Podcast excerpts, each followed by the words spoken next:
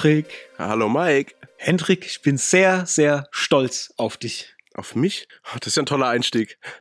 Mach weiter so, weiter. Ja. Tell me more. Ja, ja genau. Du bist krank und trotzdem am Start, um heute über Filme zu quatschen. Das hat meinen höchsten Respekt verdient. Ja, ja. hätte ich auch tatsächlich jetzt nicht anders hinbekommen. Also ich glaube, egal wie krank ich jetzt wäre, sprechen geht irgendwie immer und ich finde es einfach total cool, dass wir das so wöchentlich schaffen. Das war ja anfänglich gar nicht so geplant. Und ähm, also ich kann da, also es geht einfach nicht klar, dass ich der Grund bin jetzt, dass das dass es nicht mehr hinhaut wöchentlich. Deswegen oh liege ich jetzt hier und wehe, du bist irgendwann mal krank. Genau. Oh je, ja, genau. Ja. Der Druck ich ist da. Grad, genau, ich wollte gerade sagen, schon fett Druck aufbauen, dass wenn ich mal nicht kann, dass ich mich nee. dann fühle so wie so ein ganz mieses Stück, nee, was weiß es, ich. Nee, ja. es gibt ja immer Gründe, warum es jetzt nicht geht. Aber wie gesagt, ich liege jetzt hier im Bett, hab die Decke über mir, hab ein, ja, ich, nee, ich erkläre mein Setup jetzt nicht. okay, alles klar. naja, ich versuche, wenn es zu sehr nasal wird, vielleicht gibt es ja irgendeinen Filter, den ich nachher drauflegen kann. ja, genau. Der Antinasalfilter. Ja, genau. Ja, Hendrik, heute äh, machen wir es wahr. Wir quatschen ein bisschen über die Golden Globe Verleihung, über die Critics Choice Awards, die vor einer guten Woche, glaube ich, sind die gewesen. Da haben wir in der letzten Folge schon gesagt, dass wir heute ein bisschen einen Roundup machen wollen. Also sprechen einfach mal über die Gewinner, die uns da so wirklich interessieren. Jetzt gerade auch in Anbetracht dessen, dass die Oscars bald ähm, ja, an den Start gehen. Da kam ja gerade heute, zu dem Zeitpunkt, wo wir hier aufnehmen, gerade die Nominierungsliste raus. Auch sehr, sehr interessant, aber ja, kommen wir nachher vielleicht noch mal ein bisschen dazu. Wir wollen über Amsterdam quatschen. Heute als Film, da haben wir beide äh, gerade frisch reingeguckt. Ich bin sehr, sehr gespannt, wie deine Gedanken dazu sind, weil der hat ja schon so ein bisschen Schläge abgekriegt und wird überall so verteufelt, dass der gar nicht so gut wäre. Ähm, da auf jeden Fall gibt es auch was dazu zu sagen. Und natürlich über zuletzt Gesehenes. Aber da du ja krank bist, weiß ich gar nicht, ob du so viel gesehen hast. Wie, wie sah es denn aus so in der letzten Zeit? Ja, tatsächlich ist jetzt ein bisschen so ein Ding. Ich habe, also tatsächlich hätte ich viel, viel Zeit dazu gehabt, hab's aber, ich habe auf nichts Lust gehabt zu schauen. Also ich habe einfach nur mhm. plump irgendwie YouTube durchrasseln lassen und habe mir da verschiedene Sachen reingezogen. Ähm, klar habe ich noch von von, von vor zwei Wochen quasi ein paar Sachen, die ich geschaut habe, aber das müssen wir jetzt nicht unbedingt besprechen, weil ja Starsky und Hutch habe ich mal wieder einen Rewatch gemacht, weil ich ja noch in wie, wie ich noch gesund war, noch in Urlaub war und dort äh, nur Zugriff hatte auf äh, Free TV, also ich hatte keine Lust irgendwie übers iPad im Bett irgendwas zu schauen. Und da habe ich da Kabel 1 hoch und runter geschaut und da kam echt viel hier irgendwie äh, Starsky und Hutch habe ich geschaut, End of Days, dann äh, meine erfundene Frau mit Adam Sandler und lauter mhm. so hier, wie heißt der auf Deutsch, äh, der heißt auf Englisch Hier Comes the Boom. Den liebe ich ja mit Kevin James hier, dieser, wo er, wo er dieser, diesen Lehrer spielt. Äh, wie heißt der? Der boxt, der ja, also, äh, MMA-Fighter. Ne? Genau, genau, da ja, früher ja. irgendwie, genau, richtig. Oh, der ist cool, den mag ich auch. Oh, ich mag den auch, auch wenn das total, also so eine runtergerissene Rocky Story, äh, was ist Rocky Story, aber das hat man ja schon tausendmal gesehen, aber irgendwie ist es schon ein bisschen liebevoll. Auch wie viele Leute da auch mitspielen, Selma Hayek am Start und so und ähm, ja, ich mag das einfach, auch wie der Film dann ausgeht und so. Ich fand den sehr, sehr herzlich. Aber wie heißt denn der? Das Schwergewicht auf Deutsch, genau. Das Schwergewicht. Ja, stimmt. Und ähm, den mochte ich wirklich sehr. Also der hat mich auch wieder irgendwie ein bisschen gerührt. Und ähm, mhm. ja, und dann habe ich, weiß nicht, habe ich, mein Gehirn ist im Moment sehr löchrig.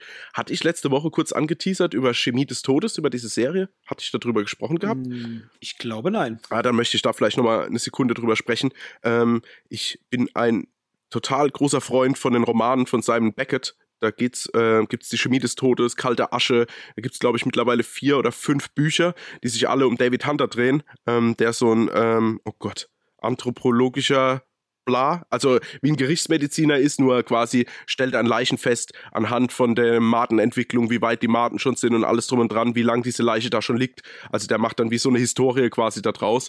Und mhm. ähm, genau, da gibt's verschiedene Bücher mit ihm und das ist wirklich oh, super spannend. Und ich habe das, ich habe die alle verschlungen und habe nie verstanden, warum nie jemand mal auf die Idee kommt, da irgendwie einen Film oder eine Serie draus zu machen. Und jetzt ist es klammheimlich passiert. Ich habe es auf Twitter gelesen, ähm, Chemie des Todes, irgendwie Hashtag, und ich dachte, was ist denn hier los? Und jetzt habe ich rausgefunden, oder was ist rausgefunden, ist eine ähm, englisch-deutsche Produktion sogar und mhm. ähm, ist jetzt gestattet, jetzt lass mich nicht lügen, am Donnerstag vor einer Woche ähm, auf Paramount Plus. Okay. Genau. Und da habe ich jetzt die ersten beiden Folgen geschaut und das ist eine, eine perfekte Romanumsetzung. Sehr, sehr spannend. Also es ist so ein richtiger Krimi, der hat es auch so Das ist so eine Mischung zwischen der Pass oder beziehungsweise die Brücke oder so. Also das ist einfach irgendwie, es spielt in den Wäldern, da ist, ähm, dann wird eine Frauenleiche gefunden, außenrum werden mit so Ästen wie so, wie so, wie so ein Nest außenrum gebaut und die hat halt quasi äh, Flügel angenäht bekommen an den Rücken. Und also so richtig derb und es, also man sieht, sieht nicht, wie es gemacht wird, sondern halt das, das Resultat. Und es ist halt total spannend, weil es in so einer kleinen Gemeinde spielt, irgendwo auf einer Insel in England und ähm, jeder verdächtigt jeden und boah, sehr cool. Und ich hoffe halt wirklich, dass es erfolgreich bleibt. Weil da gibt es halt noch ein paar Bücher, die man dann verfilmen könnte. Und ich finde es sehr gut bisher. Also ich muss sagen, äh, auch ähm, Laura und ich haben auch beide wirklich sehr, sehr viel Spaß dran gefunden. Beziehungsweise freuen uns jetzt auch, dass mit The Last of Us und Chemie des Todes jetzt montags und donnerstags jede Woche quasi eine neue Folge rauskommt. Mhm. Ähm, sehr cooler Serienzeit für mich zumindest aktuell, der ja wirklich nicht viel Serien schaut. Paramount Plus ist bei Sky mit drin. Ist, ja, genau. Also kann man so natürlich so ein Abo abschließen, glaube ich, für 7,99.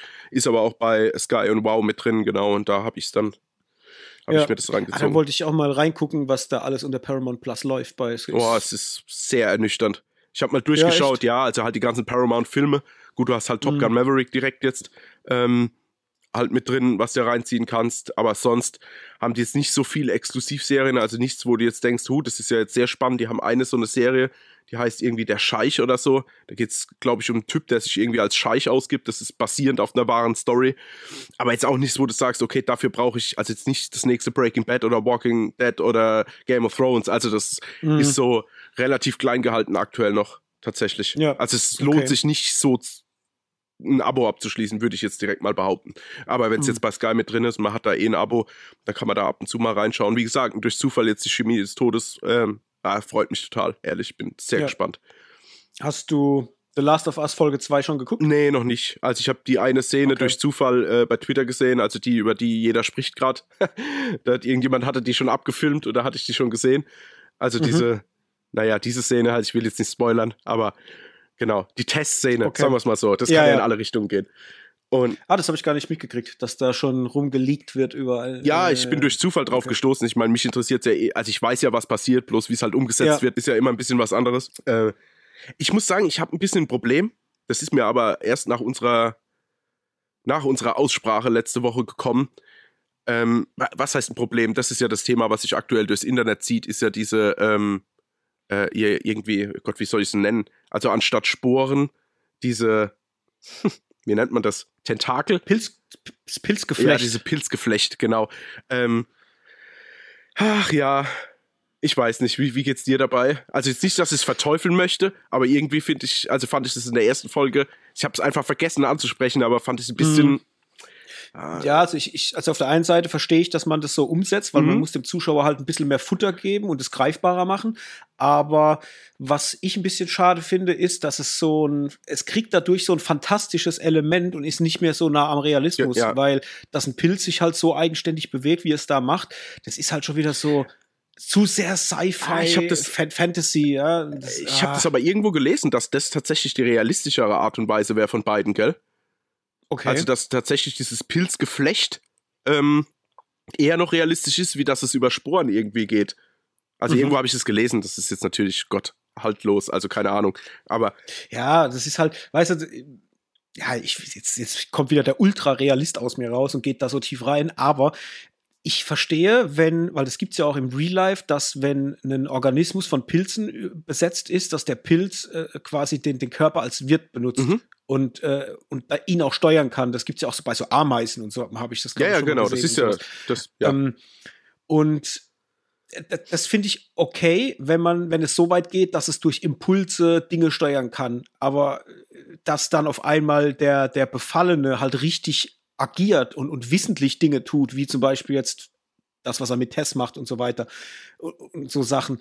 Ah, da denke ich mir, okay, heißt es jetzt, dass der Pilz wirklich richtig denken kann? Oder, oder ist es eine Mischform aus beidem, aus, aus noch Mensch, aber halb Pilz? Äh, also das ist dann so, ja, ah, ich glaube, das geht dann. Ich weiß, was du meinst, aber ich glaube tatsächlich, dass es, also ich meine, das wird ja am Anfang in der ersten Folge ja kurz erklärt von John Hanna, äh, wie das so abläuft. Und es ist ja auch tatsächlich so, also diese dieses, jetzt habe ich schon wieder das Wort vergessen, was du benutzt hast, diese, ich nenne es jetzt mal Ranken, die gehen ja quasi auch bis zu der Ameise ins Hirn vor und geben da einfach Impulse ab. Und ich glaube, das ist jetzt nicht ähm, Pilz steuert Ameise, sondern tatsächlich halt so auf die niedersten Impulse runtergerechnet. So, Pilz möchte mhm. gern dahin, gibt dann halt irgendwie ein Signal ab, irgendwann macht die Ameise einen Schritt nach vorne, dann wiederholt Pilz, Impuls. So, weißt du? Ja, also ja. das ist jetzt nicht ein wirkliches Ratatouille-Steuern, sondern das ja, dann, geht dann eher so in Richtung äh, Vortesten und machen.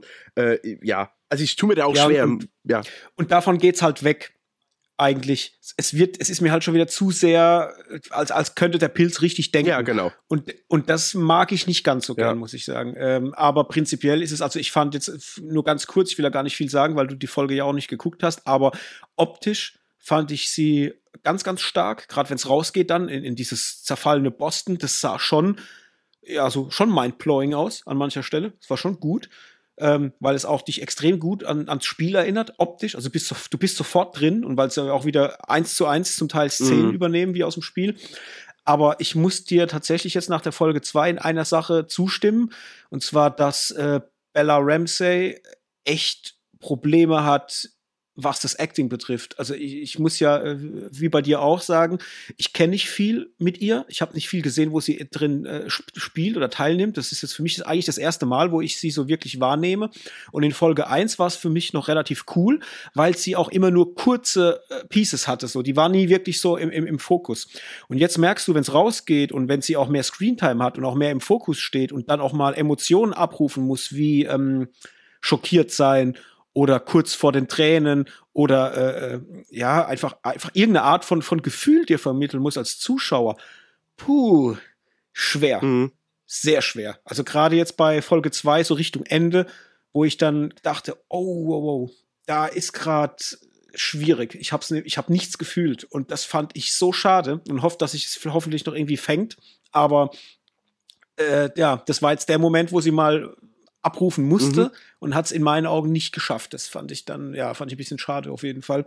Aber gut, wir können ja äh, noch mal kurz drauf, eine, drauf eingehen, wenn du sie geguckt hast, vielleicht dann in der nächsten Folge, dass man noch mal ein paar Worte verliert. Ne? Ja, machen wir dann gleich zwei und drei. Ja, ich habe jetzt leider, äh, mhm. äh, ja, ich bin ja hier im, im Schlafzimmer gefangen und da habe ich leider keinen Zugriff auf Sky. und ich möchte jetzt halt tatsächlich auch so eine Folge, als so eine Serie wie Last of Us jetzt halt auch wieder mein iPad-Beispiel. Das ist dem, ich bin leider noch diese Generation, die halt umso größer der Bildschirm, umso mehr kann mich alles packen.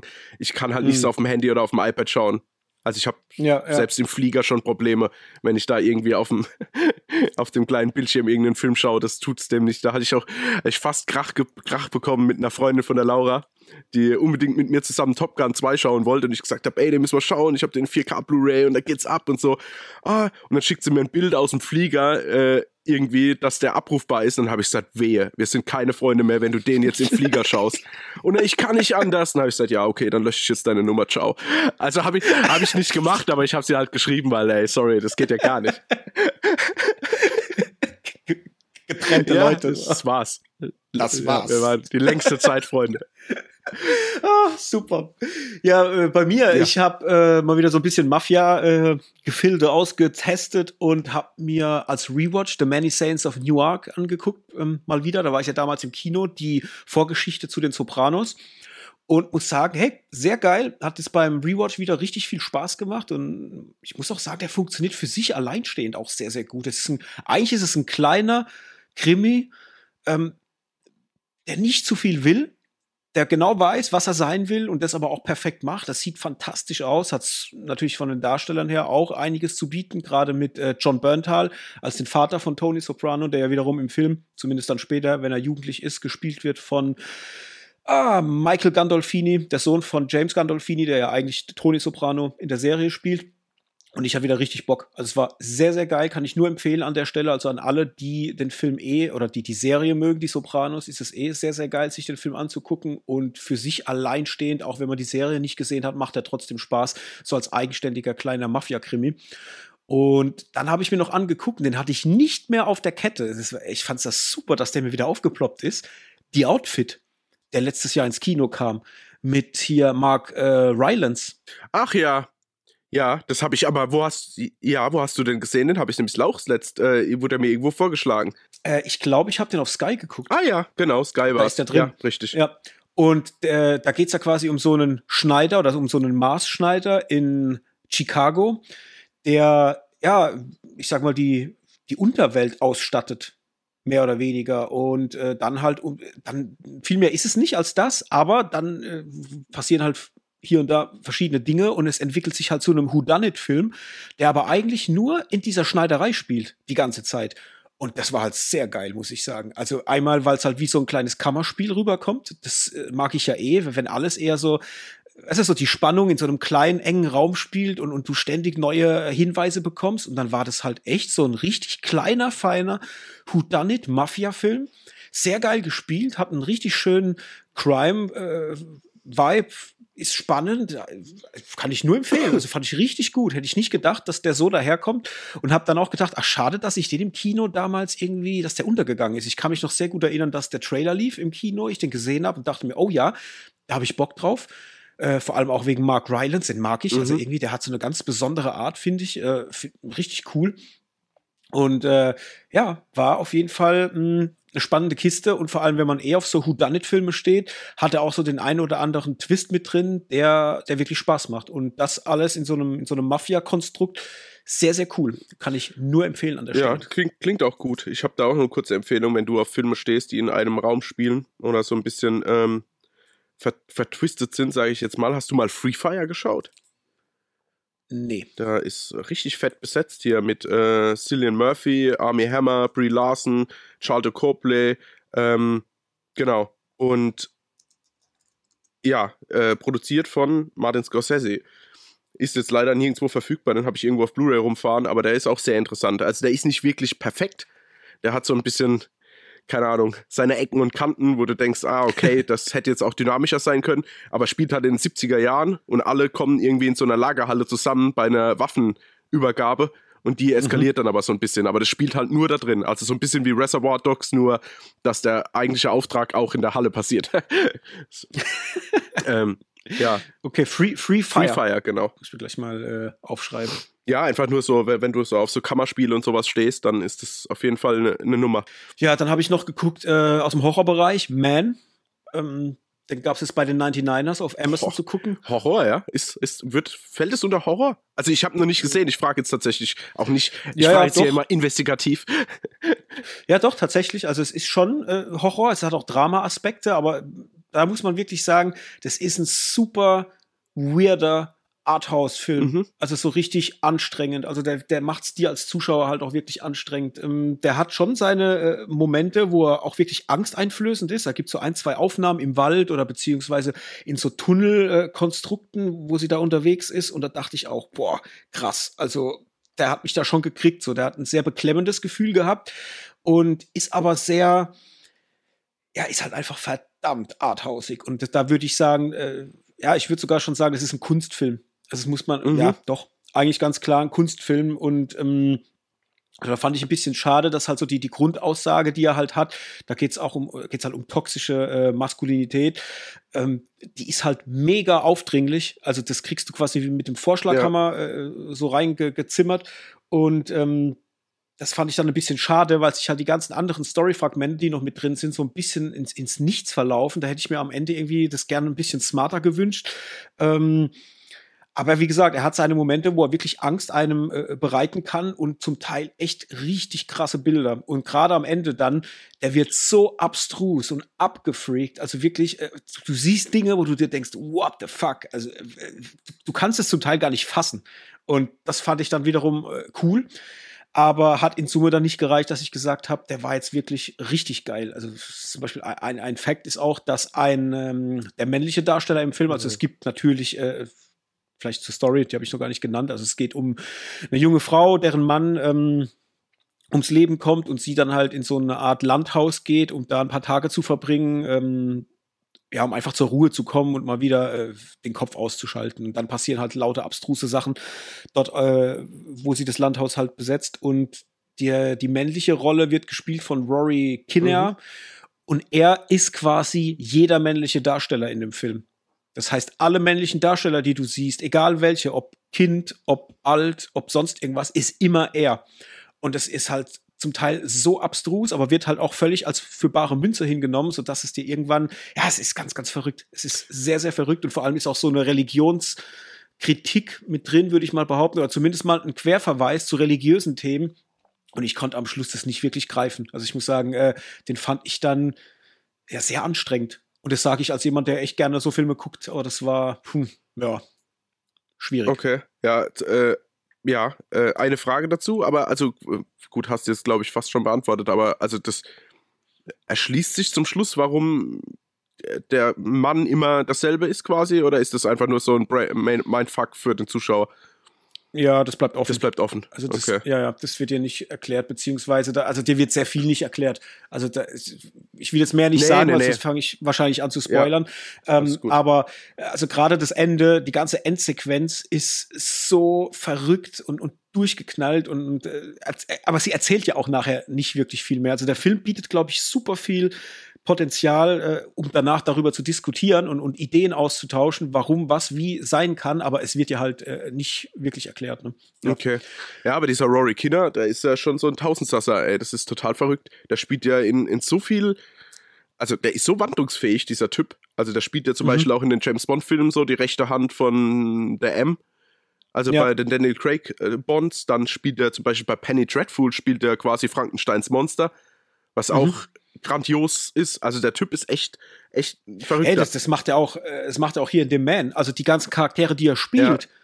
die sehen alle für sich genommen komplett anders mhm. aus. Also du siehst immer, dass er es ist, ja. aber einmal ist er ein Polizist und auch von der Physis her, dass er wie ein Polizist rüberkommt, ja. dann ist er halt ein alter Mann mit langen Haaren und du nimmst ihm das ab oder auf der anderen Seite ist er so Dorfpöbel mit Fokuhila.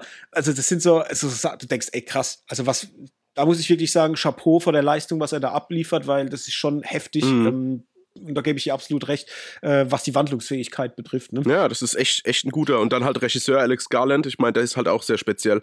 Also ich weiß nicht, ob du, ja. ich glaube, Ex Machina hattest du noch nicht gesehen, gell? Den du aber unbedingt. Doch, doch. Das, das ist hier mit äh, Oscar Isaac, ne? Ja, ja, genau. Und hier äh, Alicia Vikander und so, ja. Genau, der war, den fand ich ja, oh, der hat mir die, tierisch die Socken ausgezogen, wie ich den damals gesehen habe. Mhm. Und hat aber auch hier die Auslöschung gemacht mit Natalie Portman.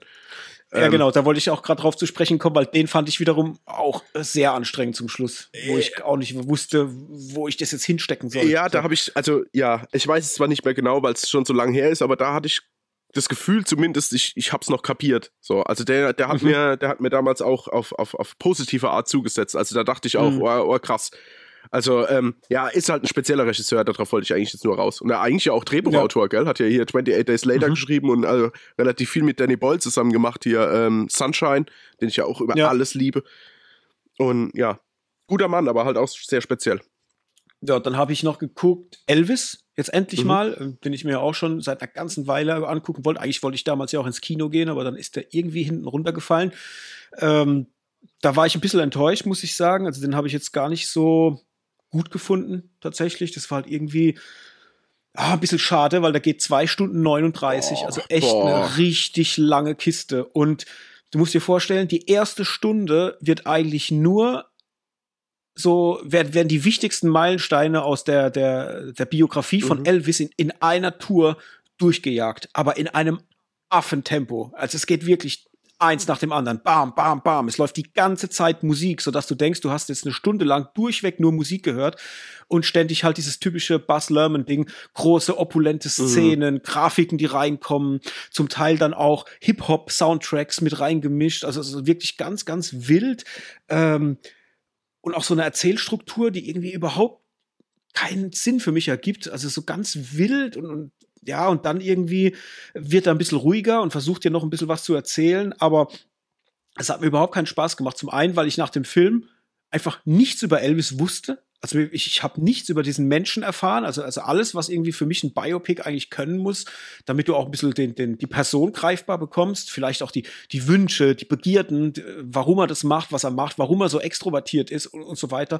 Das kriegst du alles, wenn im, im Höchstfall nur minimal angerissen, aber kaum vermittelt. Das, also, das fand ich super schade, weil ich irgendwie denke, hey, Elvis Presley zählt als der größte Popstar unserer Zeit. Also ich, ich glaube, er ist nach wie vor der, derjenige, der die meisten Alben verkauft hat. Äh, das ist einfach, also es gibt wenige, die daran anknüpfen können. Und da finde ich, da ja, ist halt der Film einfach so flach und gibt dir so wenig Liebe für, für, für diesen Künstler. Und, und das fand ich so schade, weil ich mir irgendwie gewünscht hätte, ich hätte jetzt keinen zweiten Walk the Line oder so gebraucht. Ja, das überhaupt nicht. Aber wenigstens ein bisschen mehr Gravitas, dass man mehr weiß, was ist eigentlich mit ihm los, wo er herkommt, warum das alles so ist. Wie gesagt, es wird alles nur so leicht angerissen.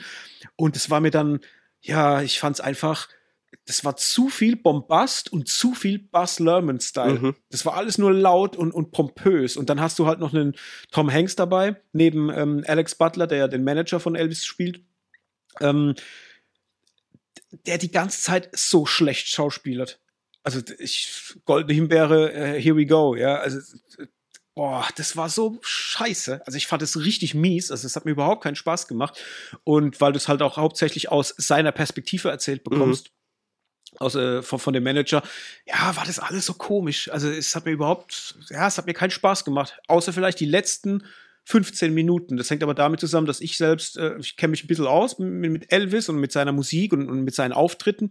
Und gerade wenn man die echten Auftritte kennt und sieht dann die Umsetzung im Film, und dann werden zum Teil dann noch Archivbilder mit eingeblendet, da kriegst du schon so ein bisschen kleinen Kloß im Hals. Das, das war dann schon cool. Aber wie gesagt, das waren 15 Minuten am Schluss und der ganze Rest war eigentlich nicht cool. Das Einzige, was gut war, muss ich sagen, war Austin Butler. Ich hatte den nicht auf dem Schirm. Also ich wusste bis zu Elvis nicht, dass dieser Mensch existiert.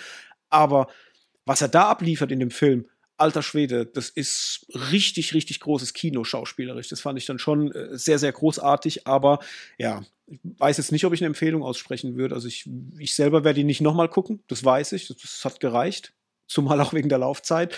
Und ja, so richtig dolle war es dann halt nicht. Ne?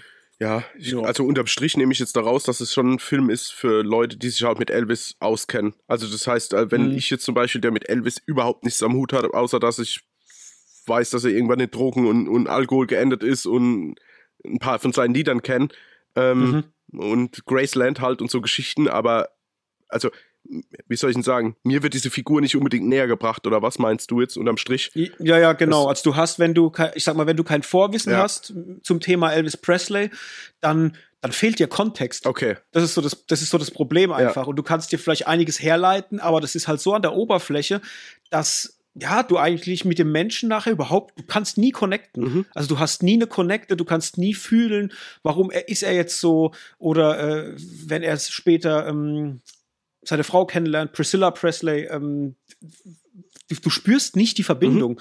Weißt du, es wird alles nur so durchgehastet, äh, so auf schnell, schnell, schnell. Und das fand ich halt schade. Und ich, ich, ich meine, ich verstehe das, was Buzz Lerman einem erzählen will, auch von der Optik her. Laut, pompös, dann diese Hip-Hop-Anleihen, die drin vorkommen. Ähm, dann wird auch viel ähm, mit, ähm, äh, wird drauf eingegangen, wie halt Elvis sich halt auch bedient hat an, an schwarzen Musikern und, und wie er in dieser Community aber auch behaftet war, weil er selber aus ärmlichen Verhältnissen kommt und so. Das kriegst du auch gezeigt, aber halt nie so, dass du diese Connection fühlst, einfach von Elvis zu den Leuten und umgekehrt. Du hast immer nur so kleine Spitzen drinne, aber nie wirklich die emotionale Komponente, die es bräuchte, damit er für dich so richtig greifbar wird als, als Mensch. Also er ist für dich halt einfach nur ein Popstar. Mhm oberflächlich. Und mehr als das wird er auch nicht durch den Film, weil du halt einfach nicht die, du kriegst den Kontext halt ja. einfach nicht. Ne? Okay. Ja, das, das fand ich halt schade, wie gesagt. Aber gut, ähm, gibt vielleicht Leute, die mögen das oder mögen die Art der Inszenierung. Das ist jetzt, ja, meins war es halt ja, nicht. Ja, aber als Fan vielleicht wirst du da ja einfach mitgerissen. Du weißt ja alles im Endeffekt, was passiert. Und wenn du das dann natürlich auf eine überbordende Art und Weise um die Ohren geschallert bekommst, zwei Stunden 39 lang, dann kann dir das ja gefallen. Bloß äh, als, mhm. als Nicht-Fan und Nicht-Kenner und ich würde mich vielleicht gerne mit dem Thema auseinandersetzen, ist es vielleicht eher nichts für mich dann. Also ja. das, das, genau, okay. Und ansonsten vielleicht noch als letztes, was ich noch gesehen habe, jetzt ganz frisch, wo ich überrascht war. Äh, Good Luck to You, Leo Grant. Äh, zu Deutsch, oh Gott, meine Stunden mit Leo, glaube ich. Okay. Äh, ist ein Film vom letzten Jahr mit Emma Thompson in der Hauptrolle. Mhm. Ähm, und ist eigentlich auch, wenn man so will, ein kleines Kammerspiel. Es geht quasi um, um Nancy. Nancy ist Witwe 55 Jahre alt und hatte ihr ganzes Leben mit einem Mann verbracht. Das heißt, sie hatte nur diesen einen Mann, der auch ihr Ehemann war, hatte auch nur mit ihm Sex gehabt und ihr ganzes Leben so ein bisschen auch ihm untergeordnet. Also man merkt richtig, sie war, ähm, sie hat sich nie so verwirklicht, sie hat ihre Wünsche nie wirklich äh, ausgelebt und war eigentlich immer so, ja, so das stille Heimchen vielleicht. Ist selber Lehrerin, war an der Schule und immer eigentlich so eine konservative Frau. So. Da muss man sich vorstellen, der Mann stirbt Und sie merkt, hey, mein Leben ist aber jetzt dadurch, dass er tot ist, nicht zu Ende. Ich bin 55 und das Leben hat für mich noch Dinge, die bereit liegen. Und jetzt will ich einfach versuchen, Dinge zu tun, die ich halt bisher nicht getan habe und will mich irgendwie äh, ins Leben zurückholen. Und dann beschließt sie, sich quasi ähm, einen männlichen Sexarbeiter zu engagieren, weil sie halt einfach gewisse Dinge ausprobieren will. Sie hat zum Beispiel nie in ihrem Leben einen Blowjob gekriegt und auch nie einen gegeben, jetzt mal als Beispiel, ja, und so Sachen. Und mietet sich halt ein Hotelzimmer an und trifft halt auf ihn. Und da, darum dreht sich quasi der ganze Film. Also er spielt auch eigentlich immer nur in diesem Zimmer und zeigt dir verschiedene Stationen, wenn sie sich treffen und ist ja eigentlich ein Kammerspiel zwischen diesen beiden Schauspielern und ist so eine herzzerreißende Geschichte eigentlich, weil du merkst, wie sie am Anfang so unglaublich steif ist und in so. Sorry, der pubertäre Hendrik lacht. Ist okay, mach, weiter bitte. Da reicht nur ein Wort. Ja, halt im Kontext ist es halt lustig, egal. Ja. Ja. ähm, du merkst halt einfach, wie sie in so gesellschaftlichen Konventionen denkt und sich halt nie traut, darüber hinauszugehen und sich selber Grenzen auferlegt aber selber auch die einzige Person ist, die über diese Grenzen hinausgehen mhm. kann. Und es ist halt so verrückt, weil es geht halt viel auch um das Thema, darf ich im Alter noch meinen Wünschen folgen? Da bin ich überhaupt noch sexy, nur weil ich älter bin und so Sachen. Und das wird so schön erzählt und aber auch realistisch erzählt. Es ist jetzt nicht so eine Rom-Com im, im Stile von einem Pretty Woman oder so, wie man sich das vielleicht vorstellen könnte, weißt du? Also nicht nix hier so, sie geht dahin und vögelt mit dem jungen Kerl und alles ist ja, Friede, also Freude, ge Eierkuchen. Geerdeter ein bisschen halt. Ja, ja, okay. also absolut geerdet und ey, Chapeau vor ähm, Emma Thompson, was sie halt auch körperlich in dem Film zeigt, weil kleiner Spoiler on, man kriegt zum Teil auch wirklich sie komplett zu sehen mit allem drum und dran. Und da dachte ich mir, wow, krass. Also krass, mutig in dem Alter, das so in Hollywood vor allem, in, diesem Hollywood-Konstrukt auch zu sagen, ich stelle mich so vor eine Kamera und mache das auch so. Und da habe ich, da gab es wirklich so ein, zwei Momente, da war ich richtig gepackt, weil ich mir gedacht habe, boah, verrückt, was der Film mir gerade erzählt und was er mir halt an, an, an positiver Message halt eigentlich auch ähm, verbreitet, weil im Ende, im Endeffekt ist es so, es gibt halt nie so, so einen Zeitpunkt, wo es für dich zu spät ist. Wenn du mit 60 sagst, hey, ich will einfach äh, gewisse Dinge erfahren, ich will mich ausleben, ich will das machen. Ähm, der Einzige, der dir im Weg steht, bist allerdings du selber und dein Kopf vielleicht. Ähm, dann ist es schon eine krasse Art, wie der Film zu dir spricht und was er dir da erzählt. Und war, war ein schöner kleiner Film. Habe ich jetzt auch bei den 99ern gesehen, bei, bei Amazon am Wochenende und dachte mir, hey, da habe ich letztes Jahr schon einen Trailer dazu gesehen gehabt und fand den schon irgendwie spannend und habe das wirklich gemocht. Auch den Darsteller, den kannte ich bis, äh, bis zu dem Film auch nicht. Äh, der Leo Grunge bin, Daryl McCormack heißt der. Fand ich auch krass. Also wirklich ein richtig cooler Dude von der Art, wie er das gespielt hat. Habe ich auch, wie gesagt, vorher überhaupt nicht wahrgenommen in irgendeiner Form. Und ja, kann ich nur empfehlen. Meine Stunden mit Leo. Mhm. Aber äh, Tragikomödie oder was? Oder schon. Ja, schon. Also es ist, ist schon auch ein bisschen Drama mit drin, aber nie so, dass es dir zu arg auf die mhm. Tränendrüse mhm. geht. Also du hast, wie du es eigentlich vorhin gesagt hast, es ist sehr geerdet. Das heißt, du hast ein bisschen Drama mit drin. Ähm, da geht es vor allem halt auch um den, um den Background von ihr, wo du halt auch erfährst, dass sie zum Beispiel Kinder hat mhm. und dass sie zum Beispiel ähm, ihren einen Sohn total langweilig findet und sein Leben total langweilig findet. Im Gegenzug hat sie aber auch eine Tochter, die nach Barcelona gezogen ist und wie so eine Art, ähm, ja, komplett freies Leben führt, wenn man so will sie damit eigentlich überhaupt nicht zufrieden ist, aber die Tochter in Wahrheit das macht, was sie eigentlich gerne würde. So dieses Ausbrechen aus Konventionen und so Sachen. Und so Sachen kriegst du dann halt vermittelt. Du kriegst auch über ihn ein bisschen Hintergrund, aber nicht so viel, weil er halt auch in der Art, wie er spielt, absolut Profi ist. Also er sagt halt auch immer ganz klar, du, ich bin hier und hier geht's nur um dich heute. Ich bin eigentlich an der Stelle komplett egal, weil du hast mich gebucht mhm. und jetzt geht's heute in diesem Zimmer quasi nur um deine Wünsche und um das, was, was für dich wichtig ist. Und dann gibt's halt auch oftmals so Momente, wo sie versucht halt näher an ihn durchzudringen, gerade wenn sie sich dann, sie treffen sich mehrmals, also nicht nur in einem Termin.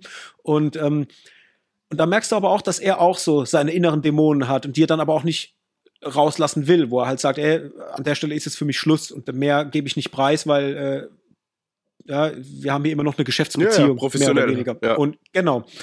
Und das haben sie wirklich gut gemacht. Also wirklich eine kleine Perle an Film kann ich empfehlen. Und geht auch nicht so lange, eine Stunde 37. Mhm. Also der ist auch dann relativ flott weggeguckt. Und wie gesagt, Emma Thompson, krass. Oh, ich glaube, sorry, da muss man ja eh mal, glaube ich, irgendwie, wie, wie, nennt man das, eine Lanze für brechen. Als diese Frau, was die schon seit Jahrzehnten abreißt an Rollen, ich finde hm. die eh so stark.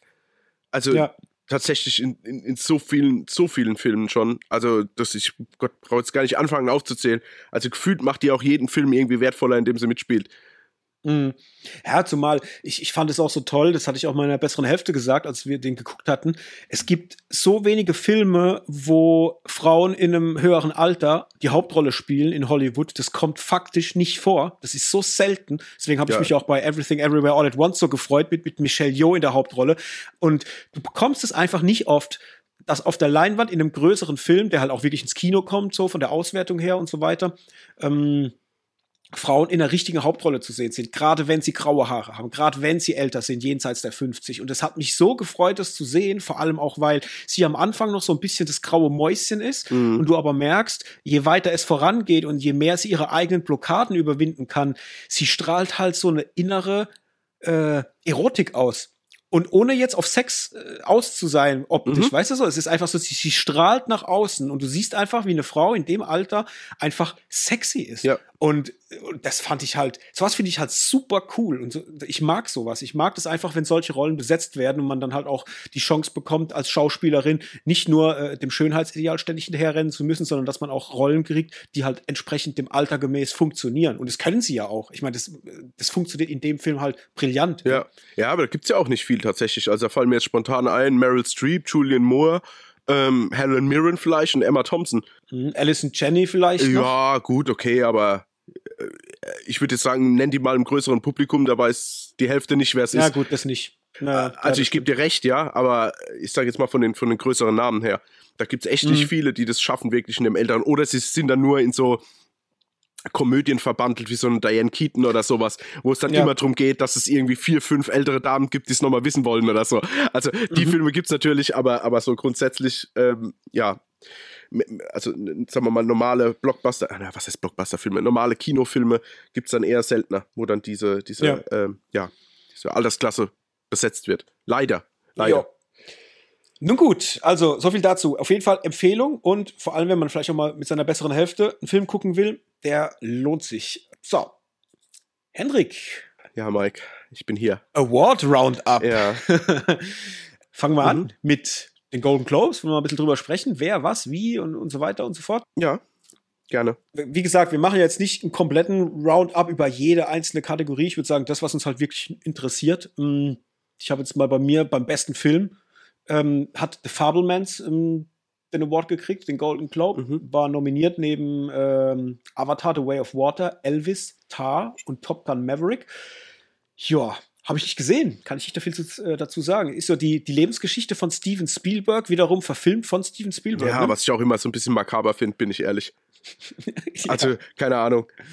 Wenn ich einen Film über mich drehen würde, mal lieber, also weißt du, weiß nicht, wie unbefangen ich da dran gehen könnte, sagen wir es mal so. Ja, ja.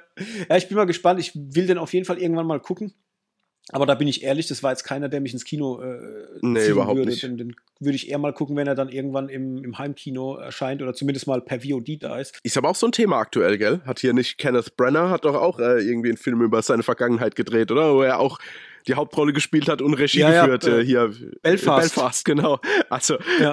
wo kommen wir denn hin, ey? Naja, egal. Ja gut, die wollen sich vielleicht äh, mal so, so ein Denkmal setzen. Ne? Ja, genau, genau, unterm Strich genau das. Sie wollen sich ein Denkmal setzen, wo ich denke, okay, ey, mach das doch, na egal, egal, ich bin ruhig.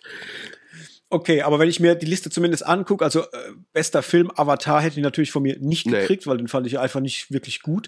Elvis habe ich ja gerade schon was dazu ja. gesagt, fand ich auch nicht so gut. Tar habe ich nicht gesehen, nope. aber wird sehr heiß mhm. gehandelt. Äh, hört man ja überall, dass der fantastisch sein soll und gut Top Gun Maverick. Ja, ähm, fand ich halt großartig, ja. aber ob der ein bester Film ist, äh, weiß ich auch nicht. Der ist mir dann wieder zu nischig. Ja, vor allen Dingen, was heißt ne? zu nischig, aber das ist ja so ein reines Event-Blockbuster-Ding.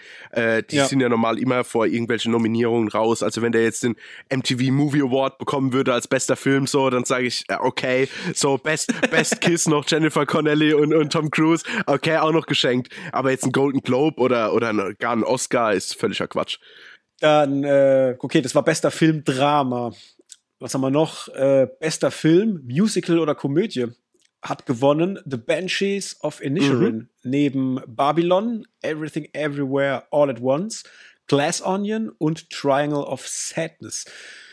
Ja, ähm, auch da ähm, steht noch aus, muss ich noch gucken. Mhm. Habe ich auch nur natürlich überall drüber gelesen, dass Colin Farrell ähm, neben, wie heißt er, Brandon Gleason? Ja, genau. Brian Gleason, Brandon, Brandon Gleason, ja. halt brillant sein soll wird ja auch als Oscar-Kandidat, äh, zumindest mal als äh, nominiert, ne? war doch mhm. als bester Darsteller, ja. glaube ich, war auch ähm, Colin Farrell ähm, nominiert oder ist nominiert.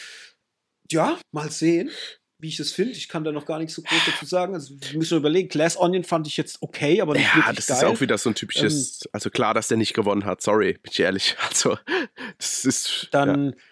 Babylon äh, wollte ich tatsächlich gestern ins Kino gehen aber hat sich dann nicht ergeben, weil der Film halt drei Stunden lang geht und ich gestern die Zeit nicht hatte für drei Stunden mm. Kino. ähm, Everything Everywhere All at Once, äh, haben wir ja schon öfters drüber gesprochen, würde ich verstehen, aber ist mir, glaube ich, zu speziell. Zu edgy. Ja, ja.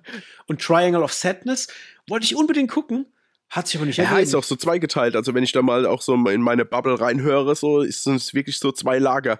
Die einen, die das total abfeiern, also Triangle of Sadness und wirklich viele, die teilweise, wo ich auch schon gehört habe, aus dem Bekanntenkreis, die aus dem Kino gegangen sind, weil sie gesagt haben, sorry, das geben sie sich nicht. Obwohl das jetzt, also das sind jetzt nicht die Vorzeige-Filmschauer, die ich jetzt gerade nenne, ja, die jetzt aus dem Kino mhm. gegangen sind, aber äh, eine Bekannte von mir, das war tatsächlich an unserem äh, Cronenberg-Event, im Roxy-Kino, mhm.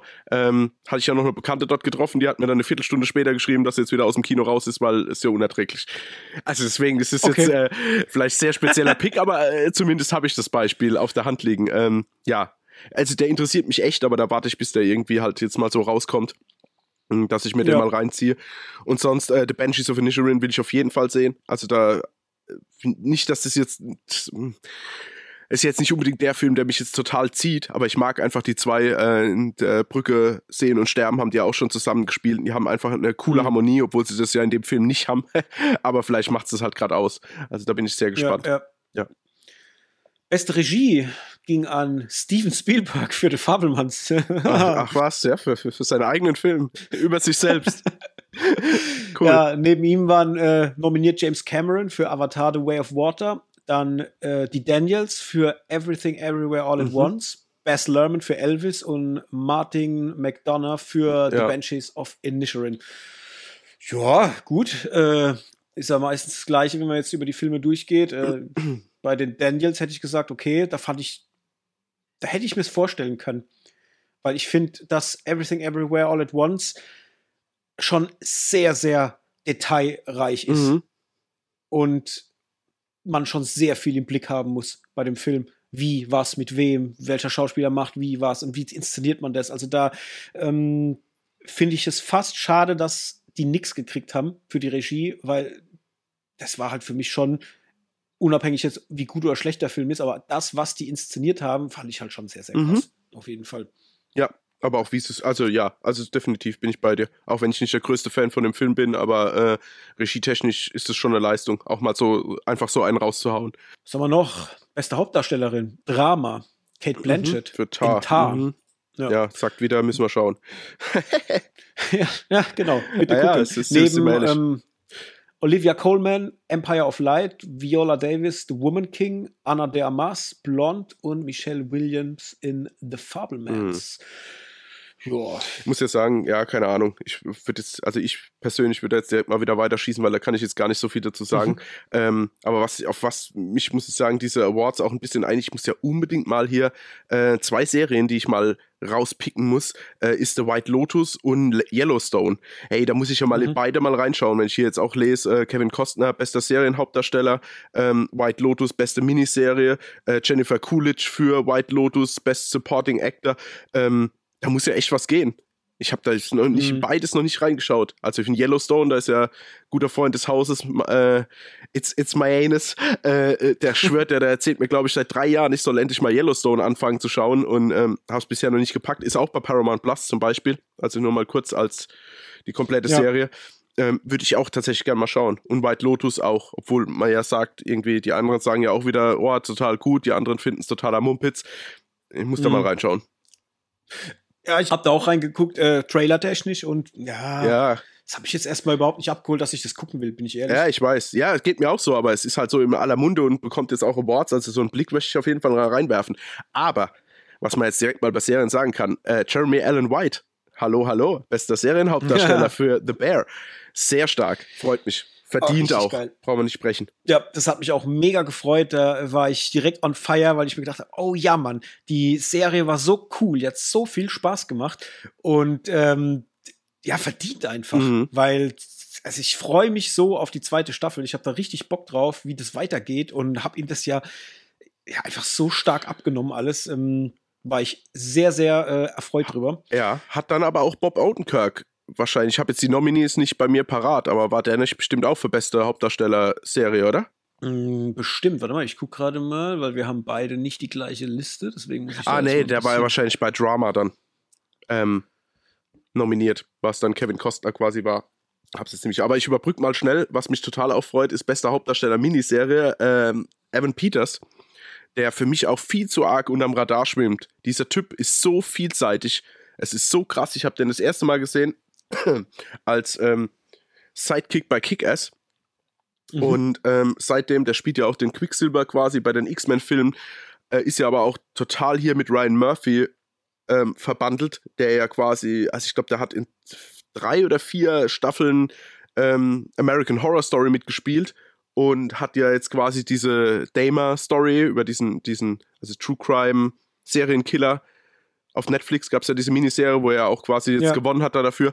Und ey, das ist so ein starker Typ. Der kann so zwischen sympathisch und geisteskrank variieren. Es ist total verrückt, ehrlich. Ähm, mhm. Der ist auch, der muss, der muss einfach mal irgendwie die Rolle seines Lebens jetzt bekommen. Es wird Zeit. Ja, ja. Äh, ich habe gesehen gerade Jeremy Allen White wegen The Bear. Also neben ihm waren nominiert Donald Glover für Atlanta, ja, okay. Bill Hader für Barry und dann Steve Martin und Martin Short für Only Murders in genau, the Building. Okay. Ja, da war die Konkurrenz aber auch nicht so nee, groß. Das, das stimmt tatsächlich, ja. Ist, ja. Ähm, Serien, da gab es auch, das wollte ich unbedingt sagen, äh, ja, Paul Walter Hauser für mhm. Blackbird ne, ähm, hat auch ähm, als bester TV-Nebensteller, äh, Nebensteller, Nebendarsteller für Miniserie oder Film ja. ähm, den Preis gekriegt, neben F. Mary Abraham für The White Lotus, Dom Hall Gleason für The, The, The Patient, sagt man das? The Patient. Mhm. Richard Jenkins für Dama und Seth Rocken, Pam und ja, okay. Ja, war stark. Also ja, gut, kann ich, ich wollte gerade sagen, also das war mehr als verdient. Absolut äh, verdient, ja, definitiv. Dann, was haben wir noch? Was gab es denn noch, was interessant war? Muss ich gucken, dass hier nicht Zendaya für äh, Euphoria, ja, ne, wahrscheinlich. Genau, genau. Beste Serien, Hauptdarstellerin, Drama. Drama. Ja, habe ich nicht gesehen, aber ja. Immer noch nicht. Eieieiei. Ja, ja, aber du ja. Also von daher. Zu viel zu sehen für zu wenig Zeit. Ja, ja genau. Ja. äh, ja, aber verdient. Also äh, muss man ganz klar sagen. Also ich habe beide Staffeln geguckt und es war mehr als krass. Also von dem her kann ich das absolut nachvollziehen.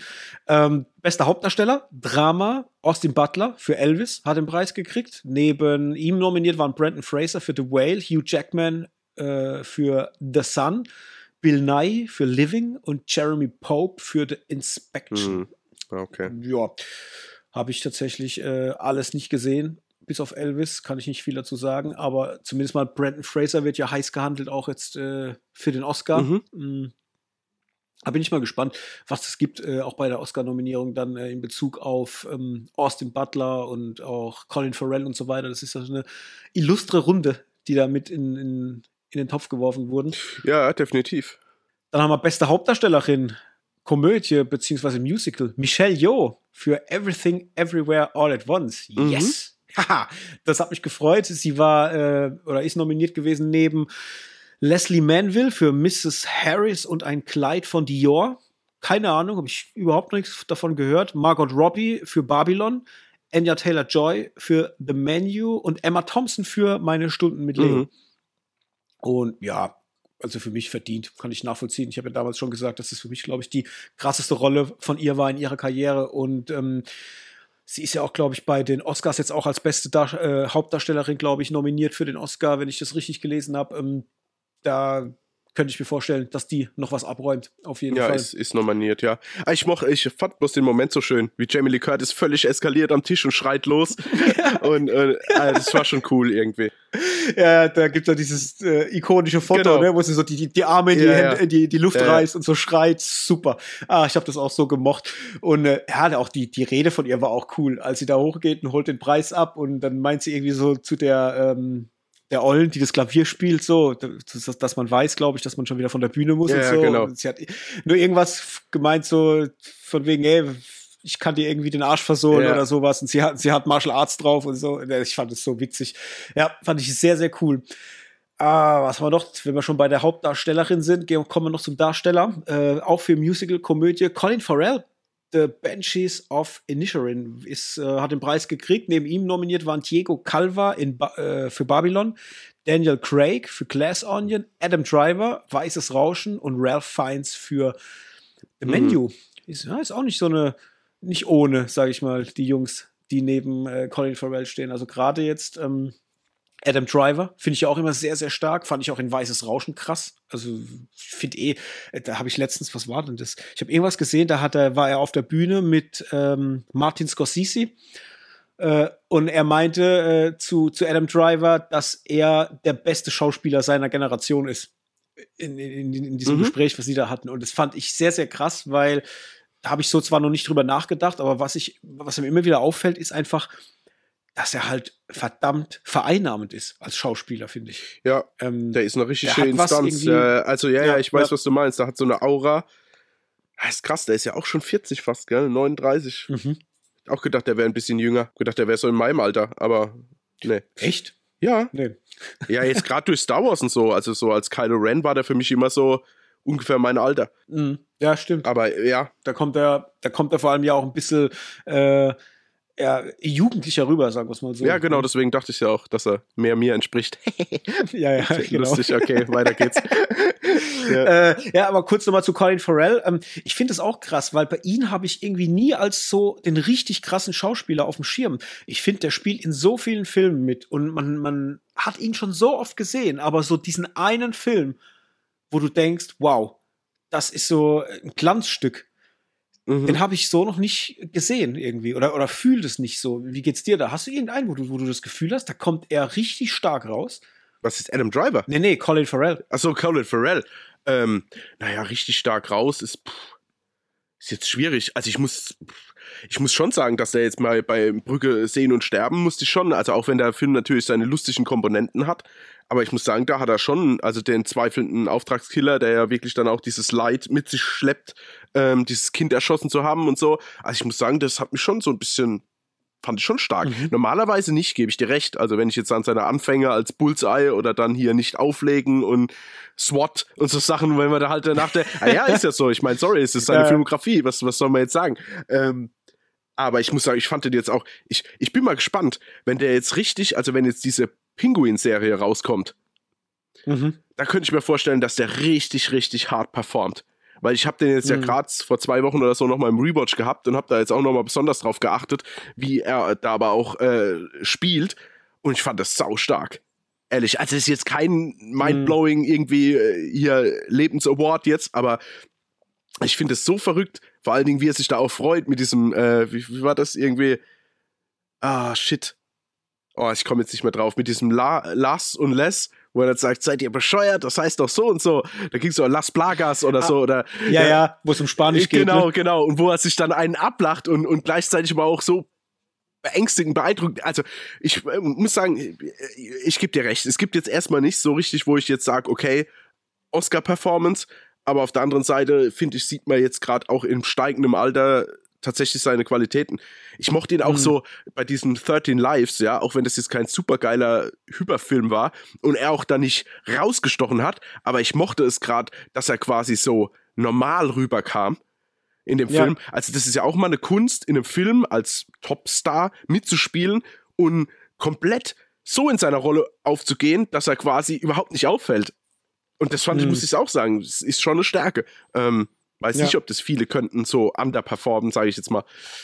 Ja, ja. Ja, ich nehme ihm halt zumindest mal alles ab, was er Genau, das ist ja schon das mal muss ich halt sagen. ne? Also wirklich, ich finde, immer wenn ich ihn sehe, der taucht für mich da voll Ja. ein. Also es ist für mich immer glaubwürdig. Mir, mir fehlt nur so diese eine Performance, die so, die so strahlt. Weißt du so, das, das, das habe ich irgendwie noch nicht gesagt. Vielleicht ist es ja The Banshees of Ja. Wer, wer weiß, vielleicht. ja? vielleicht wird's Und vielleicht kommt es auch noch, aber ich äh, zumindest sehe ich, dass er das Potenzial dazu hat. Dann eine Sache, sehr, sehr freudig. Ke Hui Kwan Mhm. hat den Golden Globe gekriegt für den besten Nebendarsteller äh, in Everything, Everywhere, All at Once. Neben ihm nominiert waren Brandon Gleason für The Banshees of Inisherin, Barry, oh Gott, Ku- Coogan, Coogan, Coogan Ja. in Banshees Ja, of. Inisherin, Br Brad Pitt für Babylon und Eddie Redmayne, The Good Nurse. Und da habe ich mich echt sehr, sehr gefreut. Das fand ich halt ganz, ganz großartig, dass er den Preis gekriegt hat. Zum einen, weil er ja echt jahrelang so ein bisschen weg war vom Schauspielen.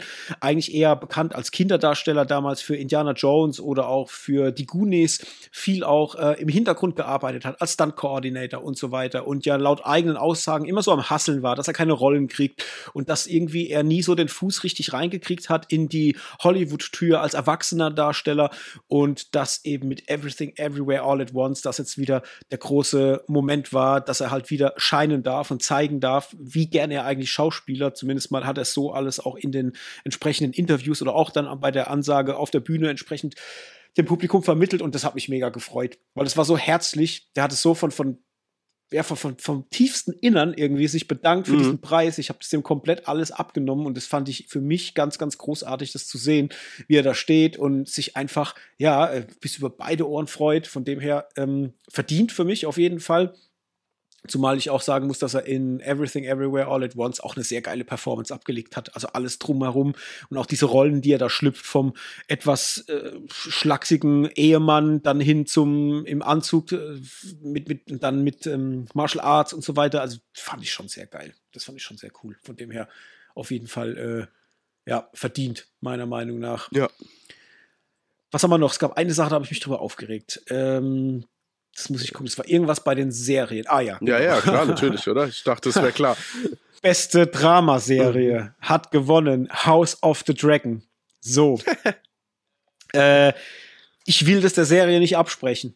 Äh, Ich habe es ja nicht mehr fertig geguckt, deswegen kann ich jetzt in Gänze nichts dazu sagen. Und ich, ich gönne auch der Serie, dass, dass die diesen Preis gewinnt. Nur, wie kann man denn nicht Better Call Saul diesen Preis geben? Better Call Saul war mitnominiert als beste Dramaserie neben The Crown, Ozark und Severance. Und ganz ehrlich, es gibt sechs Staffeln Better Call Saul. Und diese Serie ist über jeden Zweifel erhaben. Die ist so fett geschrieben. Und Bob Odenkirk spielt sich die Seele aus dem Leib. Das, das ist unfassbar, was in dieser Serie passiert. Und zwar so unfassbar, dass die für sich allein stehen. Es ist ja ein Spin-off zu Breaking Bad. Und sie steht für sich allein stehen so stark, dass die völlig ohne Breaking Bad funktionieren könnte. Es ist unfassbar, wie gut diese Serie ist. Und die kriegt seit Jahren einfach keinen Preis. Die wird überall nicht, äh, nicht wahrgenommen bei den Preisvergaben. Und das, ich verstehe das nicht. Mir geht es nicht in den Schädel. Äh, und, das kann ich nicht nachvollziehen. Wir werden ja gleich noch mal über ein bisschen über die Critics' Choice Awards sprechen. Das sieht ja dann Gott sei Dank ein bisschen anders aus. Aber wir haben ja letztes Jahr schon, als wir über die Golden Globes geredet haben, hatten wir ja genau das gleiche Thema. Da hatten wir es ja auch drüber. Wie kann denn Better Call Saul keinen Preis kriegen? Deswegen ist es mir, ja, ist, ist mir schleierhaft. Ja, vor allen Dingen nach Abschluss jetzt. Also ich meine, die, die Sache ist durch, da kann man doch jetzt noch mal einen Golden Globe so, nimmt's für die sechs Staffeln sozusagen hier. Das habt ihr euch verdient und gut ist. Also da jetzt, ja, also ich finde ich habe es nicht geschaut. Ich habe nur viel, viel dazu gehört und sorry, so viele Stimmen können nicht falsch liegen. Ähm, hätte es verdient gehabt. Vor allen Dingen House of the Dragon geht weiter. Also die bekommen Ja. noch eine Chance. Better Call Saul halt nicht mehr. Ja, richtig. Ja, ansonsten äh, hast du die Rede von Eddie Murphy gesehen, Nee, zufällig? nee, nee. Das war auch sehr geil. Der hat ja so einen Preis für sein Lebenswerk, glaube ich, Mhm. gekriegt. Äh, und das war halt so cool. Weil zum einen, er kommt auf die Bühne und er sieht aus, als wäre er immer noch irgendwas mit Mitte 30, Anfang 40. Also es ist unfassbar, wie frisch dieser Typ Ja, aussieht. aber jetzt gerade wieder, Äh, ja. Ja, Mhm. ja. Und ich dachte mir, alter Schwede, geiler Typ. Und dann geht er halt hoch, lässt seine Rede ab und dann sagt er halt so, äh, er hat so Tipps für junge, aufstrebende Hollywood-Schauspieler, was sie beherzigen sollten, um es in Hollywood zu schaffen. Und ähm, ich, oh Gott, ich hoffe, ich krieg's zusammen. Äh, einer war halt äh, Mind Your Business, Your Own Business, also kümmere dich um deinen eigenen, um, um deinen Scheiß so und steck die Nase nicht woanders äh, ständig rein. Dann äh, ja, das zweite habe ich vergessen, müsste ich gleich nochmal gucken. Und das dritte war, und da habe ich, ich schwör's, ich habe Tränen gelacht, äh, hat, ich weiß gar nicht mehr, wie es genau gesagt hat, irgendwas mit, man soll nicht den Namen von, ähm, von Will Smiths Frau in den Mund nehmen. so, so irgendwie, äh, keep out the, the, the, was weiß ich, bla bla bla, of, of uh, the fucking name of Will Smiths wife. So, ey, so geil. Ich schwör's dir, die Leute im Saal haben sich totgelacht und er hat es halt so trocken, wie er halt, wenn er so Stand-up macht, wie er es halt ja. rüberbringt. Ey, es war so lustig, ich habe so gelacht. Richtig geiler Typ und habe mich super gefreut, dass er da so einen Preis gekriegt hat. Und bin auch mal mega gespannt. Jetzt, ich glaube, diese oder nächste Woche kommt ja der Film auf Netflix hier mit Jonah Hill, mhm. mit ja, Eddie genau. Murphy. Ähm, und äh, Beverly Hills Cop 4 soll ja tatsächlich auch noch irgendwann ähm, ja, das Licht der Welt erblicken. Da bin ich auch noch gespannt, was das wird, ob die da ähm, es schaffen, da halt irgendwie nochmal anzuknüpfen. You People, ich habe gerade geguckt, You People auf Netflix kommt, glaube ich, jetzt diese Woche, meine ich, müsste der starten. Wenn ich nicht ganz falsch liege. Naja, man wird, wir werden drüber sprechen. Ähm, genau.